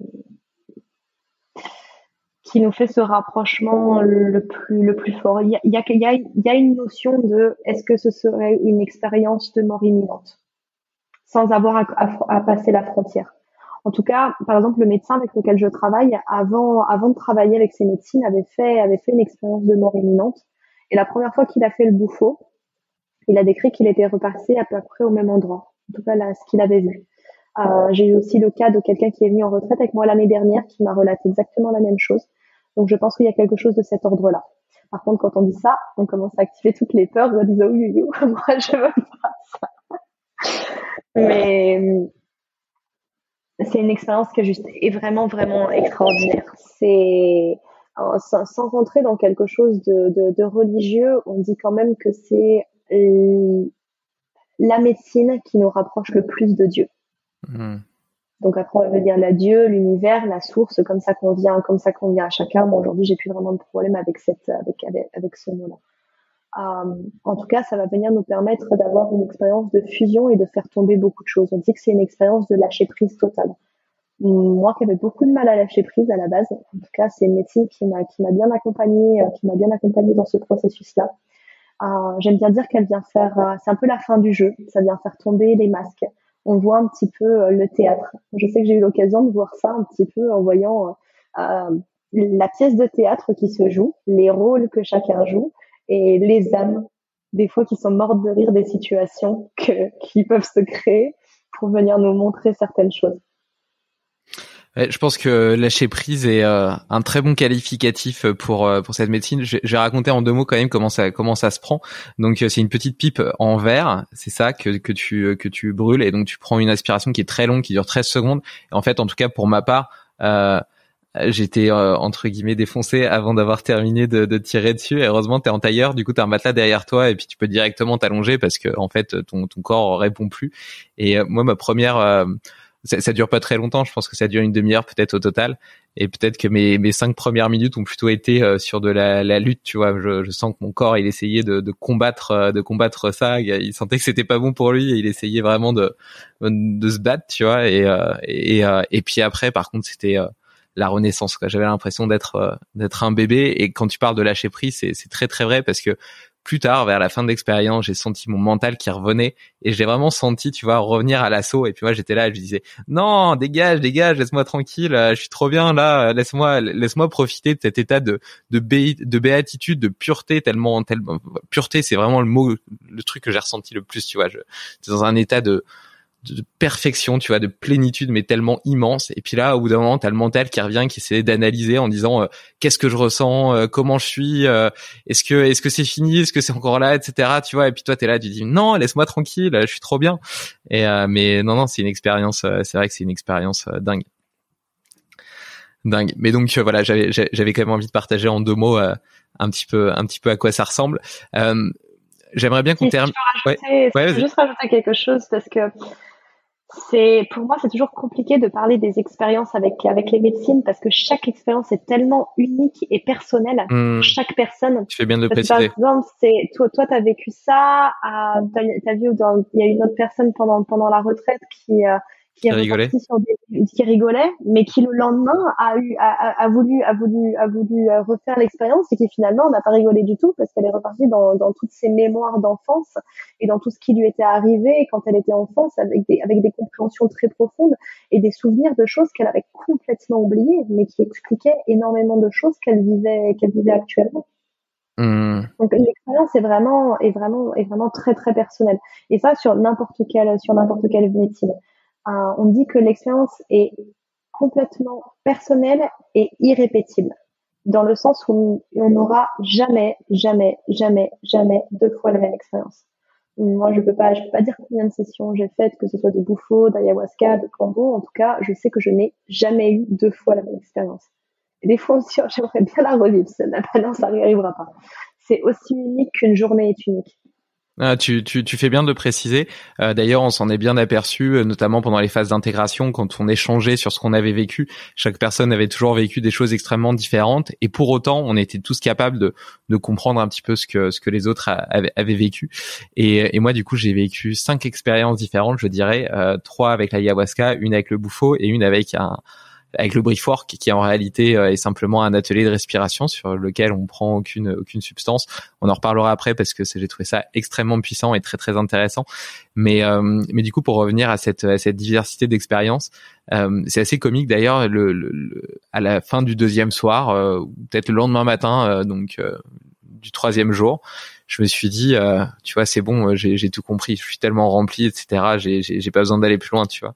Et, et en réalité, j'étais j'avais pas encore atteint l'apothéose tu vois et le troisième soir l'a été et, et euh, mais donc c'est vraiment intéressant de voir aussi euh, cette évolution j'en parlais un petit peu plus euh, au début de ce podcast mais cette évolution et je pense que c'est vraiment important et très bien que tu le fasses sur trois jours parce que ça te laisse le temps plus tu j'ai l'impression que plus tu ouvres ton cœur plus tu laisses tomber tes barrières mentales plus tu peux aller loin aussi dans, dans l'expérience tu peux aller loin dans, dans cette beauté et, et ça vaut vraiment le coup d'aller explorer tout ça quoi. Euh, moi, ça m'a fait rire quand tu disais j'ai tout compris parce que juste la retraite, juste avant, justement, j'ai quelqu'un qui, en sortant du bouffo, euh, me, sort et il me regarde et il me fait ça y est, ça y est, j'ai tout compris, j'ai tout, tout, tout, tout, tout compris. Et c'est tout, et je, je laisse partir avec ça, et je regarde la personne qui facilite avec moi, et je dis, oui, la prochaine étape, c'est quand il va venir me voir et me dire qu'il a absolument rien compris. parce que c'est ça, au final, c'est c'est cette espèce de paradoxe à un moment qui s'ouvre entre je, je sais tout, je sais rien, et je sais tout et je ne sais rien à la fois. Hmm. Et c'est le moment où en fait il n'y a plus de oui ou non, de bien, de mal. Ah, c'est c'est bien et c'est mal à la fois, c'est oui et c'est non à la fois.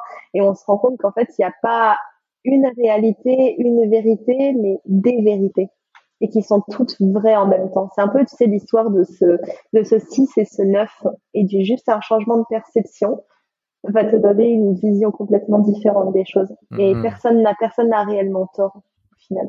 C'est vrai. C'est vrai, et d'ailleurs, euh, j'ai été surpris quand je suis arrivé de constater qu'il y avait beaucoup de personnes qui étaient là, qui avaient déjà participé à une retraite. Moi, j'avais, euh, dans, ma conception des choses, j'imaginais que c'était plutôt le genre de choses que tu faisais une fois dans ta vie, et puis après, euh, c'est bon, tu vois. tu, tu l'as vécu, et puis t'as pas spécialement besoin d'y retourner. Et pour autant, bah, je me suis aperçu que c'était un processus qui pouvait être plus long pour certaines personnes, et en même temps, tu vois, bon, si, si je prends mon cas personnel, d'un côté, j'ai l'impression d'avoir compris l'essentiel, l'essentiel en tout cas vis-à-vis de moi. Euh, et pour autant, je serais très content d'y retourner euh, une fois de temps en temps, simplement pour me prendre un bain d'amour. Tu vois, je vois vraiment comme ça. Tu vois, c'est tellement beau, c'est tellement merveilleux que c'est juste pour se faire du bien, tu vois, parce que c'est beau de vibrer comme ça avec des gens et, et de les aimer sincèrement et de, de sentir leur amour en retour. Enfin, c'est, tu le ressens vraiment et c'est, c'est, c'est, quelque chose de. J'en parle beaucoup de cette notion d'amour. Hein, ça fait, ça peut peut-être paraître bizarre aux auditeurs qui l'ont pas vécu, mais faut vraiment le vivre pour le comprendre et c'est, c'est très très puissant, c'est tellement beau que tu as envie de le revivre pour ça. Mais pour autant, euh, Est-ce que toi, tu considères que c'est un travail justement qui se fait un petit peu sur le long cours, où euh, il est intéressant d'y retourner euh, tous les ans, par exemple, euh, ou tous les deux ans pour poursuivre le chemin, ou parce qu'on évolue entre temps aussi dans nos vies, dans nos réflexions, et que du coup, on, on peut avoir besoin d'aller chercher de nouvelles réponses, ou bien c'est simplement que le voyage de certaines personnes ou le processus de certaines personnes est plus long, et une fois qu'ils ont atteint euh, le point qui devait, le, une fois qu'ils ont réglé entre guillemets euh, leurs problèmes, leurs souffrances, qui sont arrivés là où ils devaient arriver dans leur chemin, euh, ils ont plus besoin d'y aller pour le reste de leur vie. Alors, il y a, il y, a, il y a plusieurs, il y a plusieurs choses dans cette question parce que pour moi, les médecines ne doivent pas être une quelque chose qu'on, dont on est dépendant on n'a pas besoin des médecines. Elles sont un accélérateur, mais sur, le, principe, on n'en a pas besoin. Euh, les médecines ne sont pas seulement là pour aller travailler euh, les traumatismes et pour aller travailler tout ce qui va pas. Parce qu'au final, il y a un moment où on a, on a, plus de choses qui ne, ne vont pas. où entre guillemets, il y a la plupart des choses, on les a, épurées, donc elles sont moins lourdes dans notre vie quotidienne. Il y a un moment où en fait, avec ces médecines, on va aller directement dans le potentiel.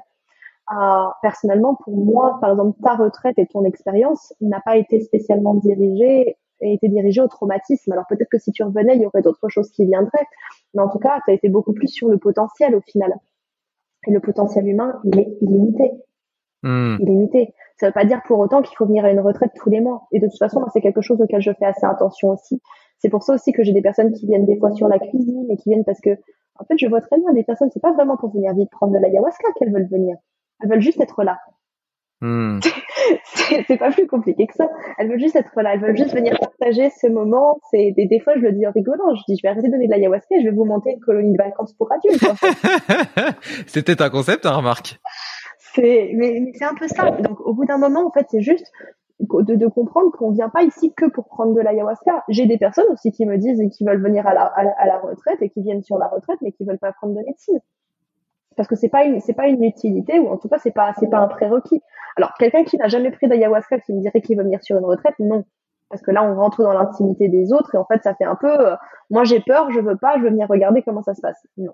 Ça, c'est pas possible. Hmm. Mais j'ai des participants qui ont déjà fait des retraites avec moi et qui veulent être là. Et je sais qu'ils viennent, ils viennent pas dans cette, dans cet état de, de, voyeurisme, entre guillemets, mais vraiment pour partager ce moment avec tout le monde. Et pour moi, c'est complètement, c'est complètement, c'est complètement OK. Euh, après, euh, il n'y a aucune nécessité à revenir sur une retraite si on si on n'en sent pas si on n'en sent pas le besoin si on n'en sent pas l'envie. Il y a des personnes qui viennent sur une retraite, on va pas en entendre reparler avant dix ans. C'est c'est vraiment quelque chose qui est très très personnel. Donc je peux pas. C'est vraiment ouais. S'il y a, il y a pas vraiment de réponse à ça parce que ça va vraiment dépendre de chacun. J'ai des personnes qui vont venir pendant un an, qui vont venir deux trois fois sur une année parce qu'il y a un gros besoin, il y a beaucoup de choses à travailler ou euh, bon, elles sentent cet appel et après je, je ne les revois plus pendant deux trois ans, mais on reste en contact. C'est ce que c'est ce que je te disais par rapport à l'accompagnement thérapeutique, c'est que moi ça se fait avant, pendant et après. Et entre guillemets, il n'y a pas de limite de temps. C'est que moi j'ai des personnes j'ai des personnes que je vais avoir au téléphone deux, trois ans après, et en fait, je continue à, à suivre en fait le processus de ces personnes, parce que au-delà des retraites, pour moi, il y a quand même un côté, c'est, c'est du relationnel humain. C'est, c'est une expérience humaine qu'on vit, qu'on vit, qu'on vit ensemble, et pour moi, c'est chaque, conversation. Euh, ça m'a jamais vraiment intéressé de, dire euh, ah bah tiens on va prendre on va prendre un rendez-vous et puis euh, euh, je, vais, te coacher pendant une heure. Non, viens, on va avoir une conversation d'humain à humain et puis je vais t'accompagner parce que c'est ce que je sais, parce que c'est ce que je sais faire le mieux. Mais en tout cas, d'humain, d'humain à humain. Hmm. Et comment est-ce que tu arrives quelque part à euh, transposer euh, toute cette énergie, tous ces enseignements. Euh, autant tu vois sur, sur, sur les blessures que tu arrives à mettre à jour et du coup à guérir par l'ayahuasca. Bon bah ça c'est quelque chose qui qui s'inscrit pas dans le temps. Je veux dire, une fois que tu l'as guéri, t'as plus besoin d'y repenser tout le temps. Par contre, pour tout ce qui est cette notion justement de de justement d'amour, etc., de, de laisser plus le cœur s'exprimer, de vivre plus ses émotions, etc. Est-ce que tu as des, des, des outils euh, que tu peux partager et qui permettent de, de conserver, on va dire, les effets de ce que tu as appris lors de cette euh, lors de cette retraite dans ta vie quotidienne, lorsque tu te reconfrontes euh, au monde qui lui euh, a pas vécu cette expérience-là et potentiellement fonctionne de façon complètement différente? Alors, pour moi, le monde n'existe pas dans le sens où l'extérieur est un reflet de l'intérieur. Donc, quand tu te changes à l'intérieur, ton extérieur change.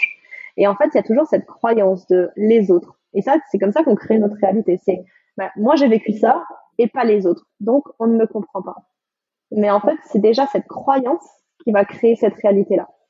Euh, moi, je le vois parce qu'au tout départ, quand j'ai commencé à travailler avec ces médecines, euh, je ne voyais pas comment j'allais expliquer à quelqu'un que je travaillais avec avec de l'ayahuasca. Enfin, c'était et aujourd'hui, mais que ce soit n'importe où, j'ai quelqu'un qui vient me chercher, je prends mon taxi pour aller à l'aéroport, je parle d'ayahuasca avec avec la personne dans le taxi et euh, je, là, je viens, j'ai été faire, faire deux trois courses tout à l'heure et puis je me suis retrouvée à parler ayahuasca avec la personne dans le magasin. Mais en fait, ça se fait de façon, de façon totalement naturelle. Et j'ai eu des moments où quand j'en parlais, les personnes me regardaient de façon un petit peu spéciale, du genre, ouh là là, qu'est-ce qu'elle fait celle-là? Elle s'est reconvertie en dealeuse de drogue ou qu'est-ce qui, lui est arrivé? Et puis en fait, j'ai réalisé que c'était juste le reflet de mes propres jugements et de mes propres peurs par rapport à moi. Et depuis qu'il y a quelque chose qui s'est centré en moi, ben en fait, je peux le partager avec n'importe qui. Et c'est la même chose en fait dans, notre vie, c'est juste réintégrer l'autre. C'est pas parce que l'autre il a pas vu, il n'a pas fait ces expériences qu'il n'est pas qu'il n'a pas une âme, qu'il n'est pas spirituel et qu'il n'a pas cette connexion. Mais en fait, c'est juste ça, se connecter de cœur à cœur avec avec les personnes. Après, par rapport au travail qu'il y a à faire pendant les sessions, quand on rentre dans sa vie tous les jours, euh, ça va être quelque chose de très personnel en fonction du processus qu'on a vécu. Parce qu'au final, les clés, on les a. C'est par rapport à ce qu'on expérimente, on, on, a les clés où ça nous montre comment comment comment agir, comment. Hmm, par exemple, je, je pense à une conversation que j'avais juste avant avec, euh, juste avant que je t'appelle. En fait, j'étais au téléphone avec quelqu'un qui était à la dernière retraite et, euh, et, il me disait que bah, lui, dans son processus, à chaque fois, il arrêtait, il arrêtait pas de voir comment sa pensée crée sa réalité. Et en fait, c'est quelque chose qu'il a vécu pendant toute la session, où il voyait comment dès qu'il changeait son énergie et que ses pensées passaient d'une à l'autre, comment ça changeait sa réalité directement. Hmm. Et donc là, en fait, là, lui, son travail, c'est de faire une observation de ses pensées dans sa vie réelle pour voir comment c'est lui qui manifeste les choses qui sont autour de lui. Donc ça, c'est son travail à lui. Euh, mm, par exemple, moi personnellement, j'ai eu un moment où euh, il fallait vraiment que je dise euh, euh ta à mon mental. je le dis comme ça parce que c'est exactement comme ça que ça s'est que ça s'est que ça s'est manifesté dans une session où en fait j'avais mon mental très très très très très très, intelligent. Tu sais plein de plein de blabla de de, de en tout cas le, mental qui mettait plein de choses ensemble et puis qui arrivait à tout analyser de de, de, façon très très très très très très fluide et très euh, très intéressante en plus parce que c'était pas inintéressant et en fait j'ai eu ce moment où il y a quelque chose en moi qui a, qui a regardé ça qui a dit ta gueule pour voir et je suis rentrée dans un espace de silence en moi qui a ouvert d'autres portes. Et donc moi, mon travail après cette retraite, ça a été de me rappeler de ça et de voir comment mon mental, en fait, dans ma vie de tous les jours, des fois partait dans des, dans des suranalyses de tout et juste mmh. revenir au centre et silence. Oui, bah c'est c'est quelque chose qui me parle pas mal aussi. J'ai plutôt tendance à être comme ça. Euh, et, euh, et par ailleurs, euh, sur cette notion de ton monde intérieur influence le monde extérieur, et donc au final, c'est toi qui crée ton monde parce que tu es à l'intérieur. Ça, c'est un truc dont j'ai vraiment pris conscience aussi pendant cette retraite, qui est que l'intention derrière ce que tu fais ou de ou ce que tu dis a une importance. Tu vois, parfois tu dis euh, je t'aime par exemple machinalement ou tu fais les choses par euh, par automatisme et euh, sans, sans, réellement y penser. Ben, en fait, il y a une espèce de, de, charge émotionnelle, de charge vibratoire, de charge énergétique, je sais pas comment la comment la qualifier, qui modifie euh, peut-être qui module le son de ta voix, qui module tes gestes, qui va moduler la façon dont tu vas bouger ton corps, et donc qui va moduler la façon dont ça va être perçu par l'autre. Et donc en fait, en fonction de l'intention que tu mets dans ce que tu dis, de la sincérité aussi que, que tu mets quand tu parles, etc. Eh ben, euh, t'influence euh, clairement euh, la façon dont le monde autour de toi va réagir, et même dont ton propre corps réagit. Tu sais, moi j'aime beaucoup le sport, par exemple, et on parle de pratique délibérée, etc. Et donc le fait de faire quelque chose, un mouvement en conscience, euh, t'as une une qualité de mouvement, une qualité d'intégration, de connexion avec ton corps qui est complètement différente. Et, euh, et donc tu vois, c'est un petit peu la même chose, sauf que la, la pratique délibérée, ça va être par rapport euh, ou la conscience corporelle, ça va être par rapport à ton propre corps, tandis que l'intention dans ce que tu dis, ça va être dans ton interaction avec le monde extérieur. Mais c'est le même type de mécanisme en réalité qui, qui est à l'œuvre. Et quand tu compris ça, tu te rends compte que euh, eh ben c'est important de laisser tes émotions, euh, ce que tu ressens au fond de toi, ton cœur en réalité s'exprimer euh, à travers ton mental. Tu vois pas seulement laisser ton mental dire ce qu'il faut dans telle situation parce que c'est ce qui est attendu de toi et que automatiquement tu sais que c'est ce que tu dois dire. Comme un bonjour par exemple quand tu croises quelqu'un, tu réfléchis pas, tu vois, tu le conscientises pas, c'est ton mental qui sait que non, c'est même plus le mental là d'ailleurs, c'est presque un réflexe, tu dis bonjour. Mais ce bonjour là, tu pourrais très bien lui mettre toute une charge émotionnelle d'amour, etc., de bienveillance en disant un, vrai bonjour avec plaisir et bonheur de rencontrer la personne. Et la personne en face, elle sera touchée complètement différemment par ce bonjour et donc elle va réagir aussi grâce à ça, tu vois, toucher par, par, par, par, cette, par, cette, par cette énergie chaleureuse, elle va déjà potentiellement passer une bien plus belle journée. Euh, on sous-estime parfois la force euh, d'un sourire euh, ou d'un sentiment positif à quelqu'un que tu croises dans la rue qui peut-être a une journée de merde et déprimé. Et le simple sourire que tu lui auras donné en le croisant dans la rue va métamorphoser sa journée en disant que le monde est pas si moche. Ou pareil, la caissière qui en a marre de son boulot et si t'es un petit peu sympa avec elle, et eh ben tu peux tu peux égayer sa journée. Donc on a tous en réalité, ça me refait penser. J'en parlais samedi dans un autre podcast que j'ai enregistré parce que sur la sur la route du retour euh, de, de notre retraite j'ai écouté euh, un livre audio, les quatre accords Toltec, qui est assez qui est assez connu. Et justement, le premier accord, c'est de dire que que ta parole soit vraie ou que ta parole soit sincère. Je sais plus très bien, mais ce qui est surtout intéressant derrière ça, c'est que il dit que la la parole est un pouvoir magique. Et ça peut être de la magie blanche ou de la magie noire. On a tendance à oublier tout le pouvoir qu'on a avec notre parole. On peut rendre le monde tellement plus beau, tu vois, simplement en faisant attention à ce qu'on dit.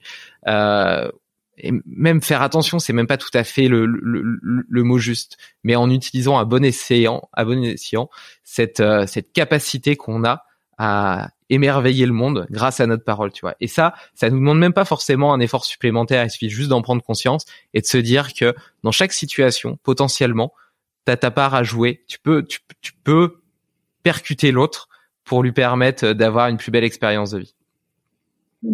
C'est ce que j'appelle le script. Euh, c'est le script avec lequel on crée notre réalité. Et c'est très drôle que tu parles de ça parce que c'est, je, je, me suis retrouvée à en parler deux, trois fois ces deux, trois derniers jours avec plusieurs personnes que j'ai rencontrées où j'écoutais leur script et comment ils étaient en train de me, raconter. Donc ça va, ça va être des choses genre, les gens sont comme ça. Euh, par exemple, j'avais, j'avais quelqu'un, rien qu'aujourd'hui, je, je suis dans une, je suis dans une, une boutique de pierre et la personne me dit que, euh, elle aimerait beaucoup euh, rencontrer euh, alors, je te, je te préviens juste que je viens d'entendre que mes écouteurs sont en train d'être en, mode batterie faible. Ouh là là, ça va être difficile ça. Et du coup, il nous reste combien de temps? Je sais pas. je, je, te dis, on va continuer, on va continuer. Et puis, mais je, je, pense que, je pense que, je pense que ça ira. Je vais bien trouver une solution. Moi, sinon, je vais, je vais accélérer sur la, sur la fin. euh, donc voilà. Donc en étant dans cette, en étant dans cette, euh, dans, dans cette boutique. Euh, la personne me dit, euh, y a, je, je, cherche quelqu'un pour travailler avec moi, pour m'aider, mais je trouve personne. Euh, les gens veulent pas travailler et ceci et cela. Et je, commence à écouter son script et je lui dis, je lui dis, mais je vous êtes en train de créer votre réalité avec votre script. Et je lui dis, je ne sais pas à combien de personnes vous avez raconté le même script, mais ce script, c'est vraiment votre manifestation. C'est écrit, vous l'écrivez, vous le répétez. Et il a explosé de rire et il me dit mais c'est pas possible. Il me dit mais c'est exactement ça. Il me dit effectivement j'ai raconté la même chose à plusieurs personnes. Je dis mais voilà, il n'y a plus qu'à changer euh, le pouvoir de vos mots et à changer ce script et ce script va, va changer va changer votre réalité. Euh, dans le groupe aujourd'hui c'est pareil. J'ai dans, dans le groupe qu'on a d'après retraite, euh, je parlais du je suis. Le, alors ça ça vient de, de, de, livres que je suis en train de lire en ce moment de Neville Goddard et euh, il parle de je suis comme étant le nom de Dieu, mais en fait oui, ce je suis. Qu'est-ce que je suis Comment est-ce que je me, je me décris Que ce soit je suis fatigué, euh, je suis triste, je suis déprimé, ou je suis joyeux, je suis je suis abondant, je suis je suis heureux. Enfin tout. Qu'est-ce qu'on dit? C'est quoi ce script? Et à partir du moment où on rentre dans ce point de vue observateur et qu'on arrive à s'écouter un petit peu parler, à écouter ce qu'on vibre, on va voir en fait ce qu'on est en train de manifester et depuis quel lieu. Ouais, bah écoute, c'est super intéressant parce que c'est vrai que j'évoquais ce pouvoir de la parole euh, dans son interaction avec le monde extérieur et la façon dont il le conditionnait à réagir plus ou moins positivement. Mais en réalité, ce discours, il a aussi une importance tout aussi grande et même plus importante avec euh, soi-même. Et donc le discours intérieur qu'on se raconte, euh, euh, est un peu autoréalisateur. Donc euh, si tu te dis par exemple je chante mal, ben tu tu chanteras jamais bien et tu t'autoriseras même jamais à essayer de chanter simplement parce que tu as cette croyance limitante qui te dit je chante mal. Donc euh, donc c'est clair, c'est c'est vraiment très intéressant d'essayer d'être observateur justement de ces de, de, ces scripts comme tu les appelles pour pour justement les ben, les les en prendre conscience déjà, c'est un bon c'est une bonne première étape et puis après les réécrire en fonction de ce qu'on a envie de faire même tu vois par rapport à ce que tu disais tout à l'heure parce que justement quand maintenant tu penses au chant je, je me rappelle ce que j'étais juste en train de penser avant c'est euh, par rapport à l'intention qu'on met dans ce que dans, dans ce qu'on fait. Mais quelque chose que j'ai vu avec le chant et c'est très très drôle c'est euh, au tout départ quand j'ai commencé à chanter alors je voulais je voulais qu'on je voulais qu'on me voit je voulais que ma voix soit belle je voulais je, enfin voilà. C'est c'était depuis ce lieu là que je chantais. Résultat c'était pas c'était pas c'était bien mais c'était c'était pas encore exactement ça vibrait pas complètement et je sais que le moment où ma voix, elle porte réellement dans les cérémonies, c'est le moment où je suis centrée en moi et que je le fais pour moi. Et là, il y a quelque chose complet qui se passe et qui est juste extraordinaire. Mais vraiment, vraiment, vraiment extraordinaire. Mmh. faire quelque chose sincèrement avec le cœur, de toute façon, je pense que que c'est difficile de décrire à quel point ça peut ça, peut être beau et merveilleux et on aspire tous à ça au final. Euh, écoute, euh, on va essayer d'accélérer pour la fin du coup histoire de ne pas être coupé euh, en plein en, plein podcast. Il y a juste un dernier sujet que je voudrais quand même qu'on aborde, c'est euh, c'est ce brief work. Euh, j'ai trouvé que c'était donc le brief work, c'est simplement un, atelier pendant lequel pendant une demi-heure on respirait. Donc en soi quelque chose de, rien d'incroyable et pour autant j'ai atteint un état de de, de transcendance euh, du corps par l'amour tout simplement incroyable d'une puissance euh, folle qui, qui, qui m'a réellement surpris. je me demandais si le fait que les, les, les deux trois séances d'ayahuasca avant ont permis cet état par le fait qu'elles m'ont ouvert à, à, mon cœur et qu'elles qu'elles m'ont permis justement de un lâcher prise plus important? Ou bien est-ce que tu penses que ça marche pour n'importe qui euh, sans, sans contexte particulier, que n'importe qui peut le reproduire euh, chez lui euh, sans avoir eu cette première expérience qui lui permet de se reconnecter facilement à cet état particulier alors déjà, euh, c'est possible de le faire chez soi. On peut avoir de très très belles expériences chez soi. Moi, je le fais régulièrement. Euh, maintenant, que ce soit pour n'importe quoi, la puissance du groupe, il y a hmm. quelque chose.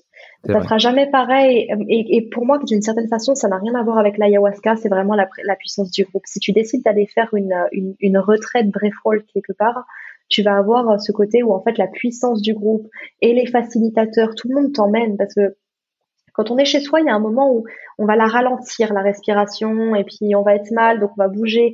Vous n'allez pas aller aussi loin que ce qu'on vous pousse en fait dans, dans, dans, dans, cette respiration du fait que vous êtes accompagné. Mm. Non, c'est vrai, c'est vrai. La force du groupe était, était très puissante, et puis même de vous euh, qui, qui veniez, euh, qui, euh, qui, qui, tu vois, je ressentais votre, votre bonté, votre, votre amour aussi, etc. Il y avait Léo à un moment qui m'aidait à, à respirer en me faisant le mouvement avec ses mains sur mon corps. Enfin, donc c'est vrai qu'il y, a toute cette espèce d'émulation collective qui fait que, oh, mais t'arrives à un état, un état vraiment, vraiment incroyable. Quoi. C'était tellement puissant, tellement beau aussi. Euh, est-ce que peut-être que euh, ça, ça, je veux dire tout, tout, euh, parce qu'il y a plus, j'ai vu qu'il y avait plusieurs techniques de respiration, etc. J'ai regardé un petit peu les, les différents briefworks. Euh, est-ce que, est-ce que celui que tu nous as fait faire a un nom particulier ou ou est-ce qu'ils se valent un peu tous Au final, c'est pas tant la respiration qui est importante, c'est plus ou moins toujours les mêmes fondations, fondements. Et, et on, quel que soit celui qu'on choisit, on, on aura potentiellement cette même expérience. Non, alors en fonction de celui qu'on choisit, on va atteindre des choses différentes. Si tu te rappelles, par exemple, j'avais j'avais dit à une des personnes qui avait un problème au niveau de la cage thoracique mm. parce qu'il avait des fêlures de faire une, une respiration différente, qui euh, qui lui a donné une expérience, mais qui a été quand même moins intense euh, que ce que vous vous avez vécu. Mm. La celle que je vous ai fait faire, c'est une des plus intenses en fait en termes de en termes de respiration euh, et qui va vraiment venir chercher à, à, à, relâcher de la DMT dans le corps. En fait, le breathwork est une, est une, est une, est une, euh, est une méthode pour relâcher de la, de la DMT naturellement dans le corps.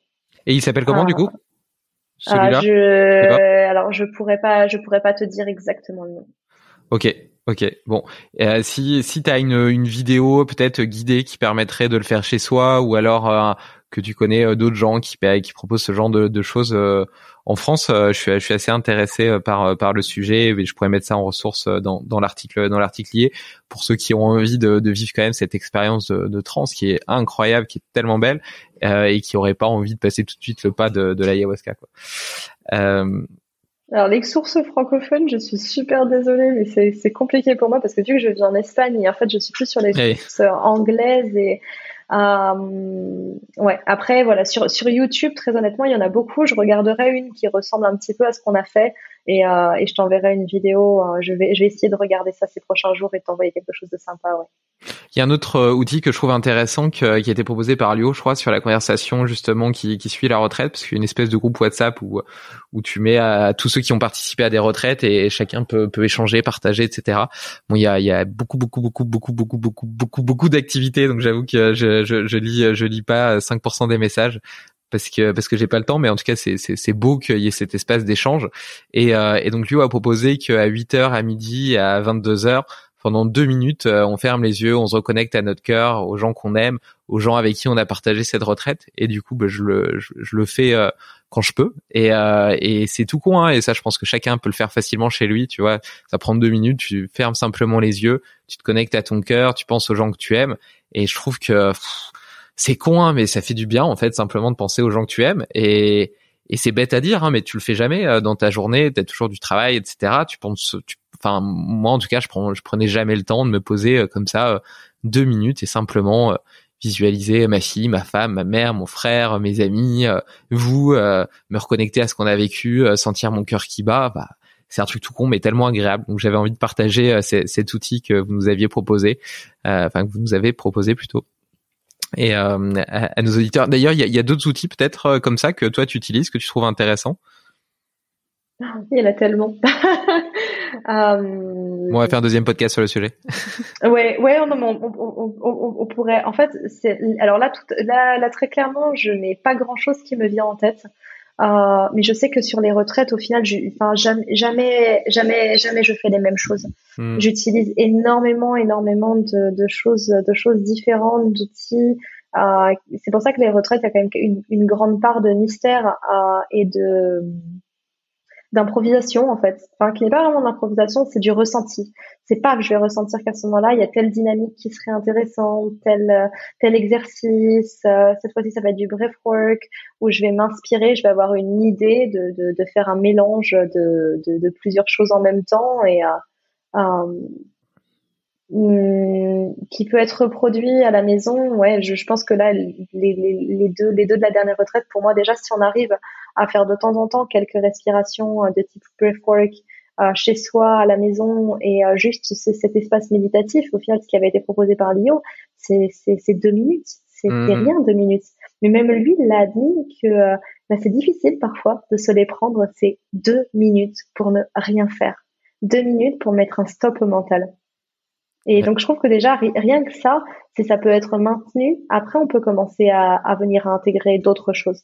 Euh, n'était pas l'intégration qu'on a refaite hier parce que euh, on a on en a refait une, euh, une hier, mais je vais vous proposer là pour euh, tout le mois prochain de de faire 25 jours, donc ça va être un peu le calendrier de l'avant en fait, 25 jours de, de méditation jusqu'à Noël, qui serait plutôt comme des espèces de petits mantras. Donc on va rester sur cet espace de cœur de deux minutes, de se connecter, de, de, de, revenir à soi, mais aussi de prendre ces trois fois par jour euh, de répéter certaines phrases. Donc, je vais vous envoyer toute une liste de phrases pour un mois, justement dans, dans, le, dans le thème de venir créer sa réalité avec le je suis et le script et de venir changer ce script. Donc, que ce soit euh, euh, je suis amour, je suis abondance. Bon, je vais essayer d'être un peu plus original que ça. Je, comme on en a parlé qu'hier, je l'ai pas encore travaillé. Mais en tout cas, l'idée m'était descendue hier et à, voir comment est-ce qu'on peut manifester une réalité différente en changeant son script. Bah, tu, tu et en plaçant des choses intéressantes dans le script. Non, c'est intéressant, mais tu parles, tu parles, tu parles d'originalité. Euh, parfois, justement, c'est un des trucs aussi que j'ai compris. Euh, c'est, tu vois, on, cherche toujours les, les, les, à aller plus loin, être, enfin surtout moi, être une meilleure version de moi-même, etc. Mais il y a des choses. En fait, le truc le plus important, il est hyper simple et, euh, et ça reste cet amour de soi et cet amour des autres. Et enfin, tu vois, t'as pas forcément besoin d'être, d'être, d'être compliqué pour dire des choses qui sont vraies et importantes. Euh, et d'ailleurs, les choses importantes ne sont pas toujours les choses compliquées. Euh, je voulais, euh, zut, je voulais te, je voulais juste te redire un petit truc. Ah ici, voilà, par rapport à la méditation, parce que moi j'aime bien méditer euh, entre 10 et 20 minutes le, midi avant de manger. Euh, c'est ma petite coupure, tu vois, dans la journée, mon petit, ma petite pause. Et en plus, ça m'évite d'avoir un coup de pompe l'après-midi, donc c'est hyper, hyper vertueux au passage. Et, euh, et depuis justement cette, cette retraite, j'ai, je trouve que je médite beaucoup mieux entre guillemets, si tant est qu'il y a une bonne façon de méditer, parce qu'en réalité, il y en a pas vraiment. C'est un moment que tu passes avec toi-même et tu vois, c'est pas comme un exercice. C'est un truc que j'ai mis du temps à comprendre d'ailleurs, mais euh, mais mais voilà. Et donc du coup, maintenant, j'arrive vraiment à beaucoup mieux à comprendre euh, la différence entre euh, entre moi et mon mental, tu vois, avoir cette espèce de, de différenciation comme si c'était deux entités différentes, même si elles cohabitent dans un même corps et dans un même esprit. Et, et du coup, j'ai, je trouve que j'ai beaucoup plus facile à méditer ou en tout cas j'ai des beaucoup plus belles méditations euh, depuis depuis cette expérience. Donc je voulais partager euh, partager ça avec toi puisque tu parlais de méditation. Euh, pour terminer un peu ce podcast, euh, est-ce que tu... Euh, alors ça c'est une nouvelle question que j'ai introduite depuis euh, mon podcast avec Maxime Barbier qui avait fait une bucket list des 100 rêves qu'il voulait réaliser avant de mourir. Est-ce que tu aurais trois rêves que tu as envie de réaliser ou trois expériences que tu as envie de vivre et que tu aurais envie de nous partager?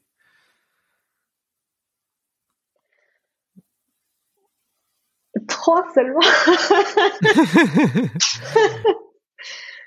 euh...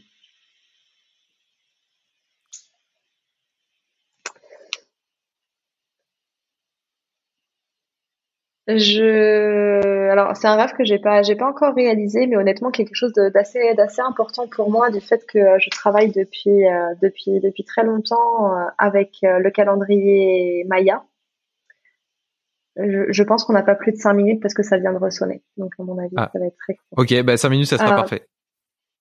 Ok, donc euh, ça fait ça fait longtemps que je canalise le calendrier Maya et je n'ai jamais eu l'occasion d'aller euh, dans les pyramides Maya. Et euh, il y a quelque chose que j'ai vraiment en tête avec ces histoires de ces histoires de pyramides et ce champ énergétique entre les différentes pyramides qu'on va trouver en Inde, chez les Mayas et chez les Égyptiens. Et ça c'est c'est comme si j'aimerais bien faire ce faire ce cycle. Euh, ensuite, euh, quand j'ai commencé à faciliter l'ayahuasca, j'ai eu une vision en fait de la Terre avant la séparation des, des, des continents. Et j'avais eu une vision qu'il fallait que j'emmène l'ayahuasca en Afrique. Donc ça, c'est quelque chose que j'ai fait. Et que euh, j'emmène l'iboga, qui est la médecine de mon, de mon pays, parce que je suis née, je suis née au Gabon, l'emmener en Amérique latine. Donc euh, ça c'est quelque chose que voilà, c'est quelque chose que j'ai en tête depuis très longtemps. Je ne sais pas comment ça se concrétisera, mais euh, je sais que ça fait partie entre guillemets des, des choses qui, qui me tiennent à cœur. Euh, et la troisième chose, alors ça va peut-être paraître très très très banal pour certains, mais c'est vivre pleinement l'amour inconditionnel c'est quelque chose, c'est comme un objectif de vie, c'est quelque chose qui me, qui me tient à cœur, qui me tient au trip, qui est quelque chose que, que, qui me fait, qui me fait tellement vibrer et c'est quelque chose que j'aspire profondément à vivre, à vivre dans cette vie. Magnifique. Est-ce que, est-ce qu'il y a un livre que tu aurais envie de m'offrir et un prochain invité que tu me recommanderais d'inviter? Euh, un livre, euh...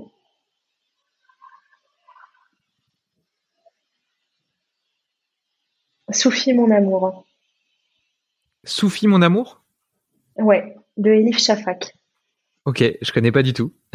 Et ça, écoute, je pense que ça va beaucoup te plaire. Enfin, en tout cas, moi, c'est un livre qui m'a beaucoup touchée. Euh, et un invité, un invité, qui est-ce que si tu as, hein, comme tu as plutôt des sources euh, espagnoles ou anglaises. Euh... Ouais, je suis un peu, euh, ouais, là je pourrais pas. Je, parce que justement, parce que j'étais en train de dire chez les francophones, encore chez les, chez les, chez les espagnols, je pourrais dire plusieurs personnes, même anglophones, mais alors là, je, je peux pas te dire en français. Ouais, c'est, c'est, c'est pas grave du tout. Et, et pour terminer, du coup, si on veut, si on veut participer à une retraite, euh, comment est-ce qu'on, comment est-ce qu'on te contacte? Est-ce que t'es, t'es, t'es joignable facilement ou est-ce qu'on voit les prochaines dates et éventuellement, si tu veux le partager, combien ça coûte? Alors, euh, les retraites, du coup, on peut, on peut les voir sur la page Cambothérapie. Euh, je mets, je, mets toutes les dates des prochaines, euh, ouais, je mets toutes les dates des prochaines retraites. Les, ouais, les tarifs, je préfère, je préfère, je préfère que, que les gens me contactent. On te contacte par ce biais-là aussi, par Facebook? Oui, par Facebook, où il y a mon numéro WhatsApp aussi qui, qui est toujours disponible. Je peux le mettre dans l'article? Oui, bien sûr, il n'y a pas de souci. Ok, je mettrai, je mettrai du coup dans, dans l'article lié ton, ton numéro de téléphone pour les gens qui veulent te contacter euh, directement. Et, euh, et ben écoute, je pense qu'on a fait un, un, beau tour. On a réussi à tenir euh, avant la fin de, de batterie de tes AirPods. Euh, je vais te dire un, un, double merci. Merci pour euh, ce, ce, très bel épisode, cette belle conversation. Merci de t'être ouverte euh, sur ce sujet qui, qui peut faire polémique entre guillemets. C'est chouette que tu aies accepté de t'exprimer publiquement euh, sur euh, cet outil qui peut être, euh, comme on l'a dit, merveilleux. Et un deuxième merci beaucoup plus personnel pour la retraite qu'on a vécue ensemble, qui m'a énormément apporté sur, sur, sur, le plan sur, sur, le plan personnel, qui a été d'une part un très très beau voyage et en plus a enrichi ma vie et mon cœur pour le restant de mes jours, j'imagine. Enfin, j'espère.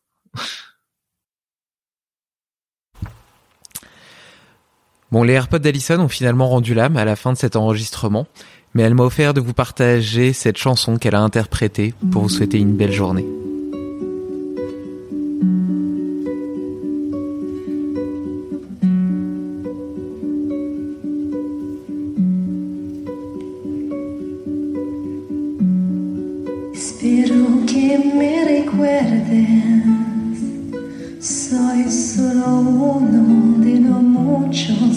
Even.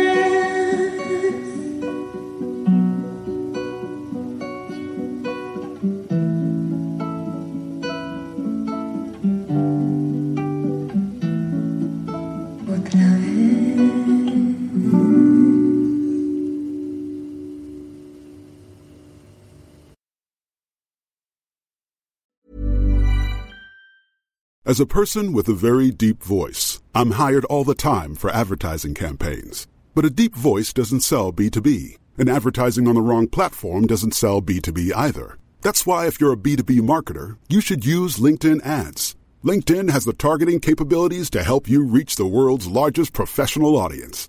That's right, over 70 million decision makers all in one place. All the big wigs, then medium wigs Also, small wigs who are on the path to becoming big wigs.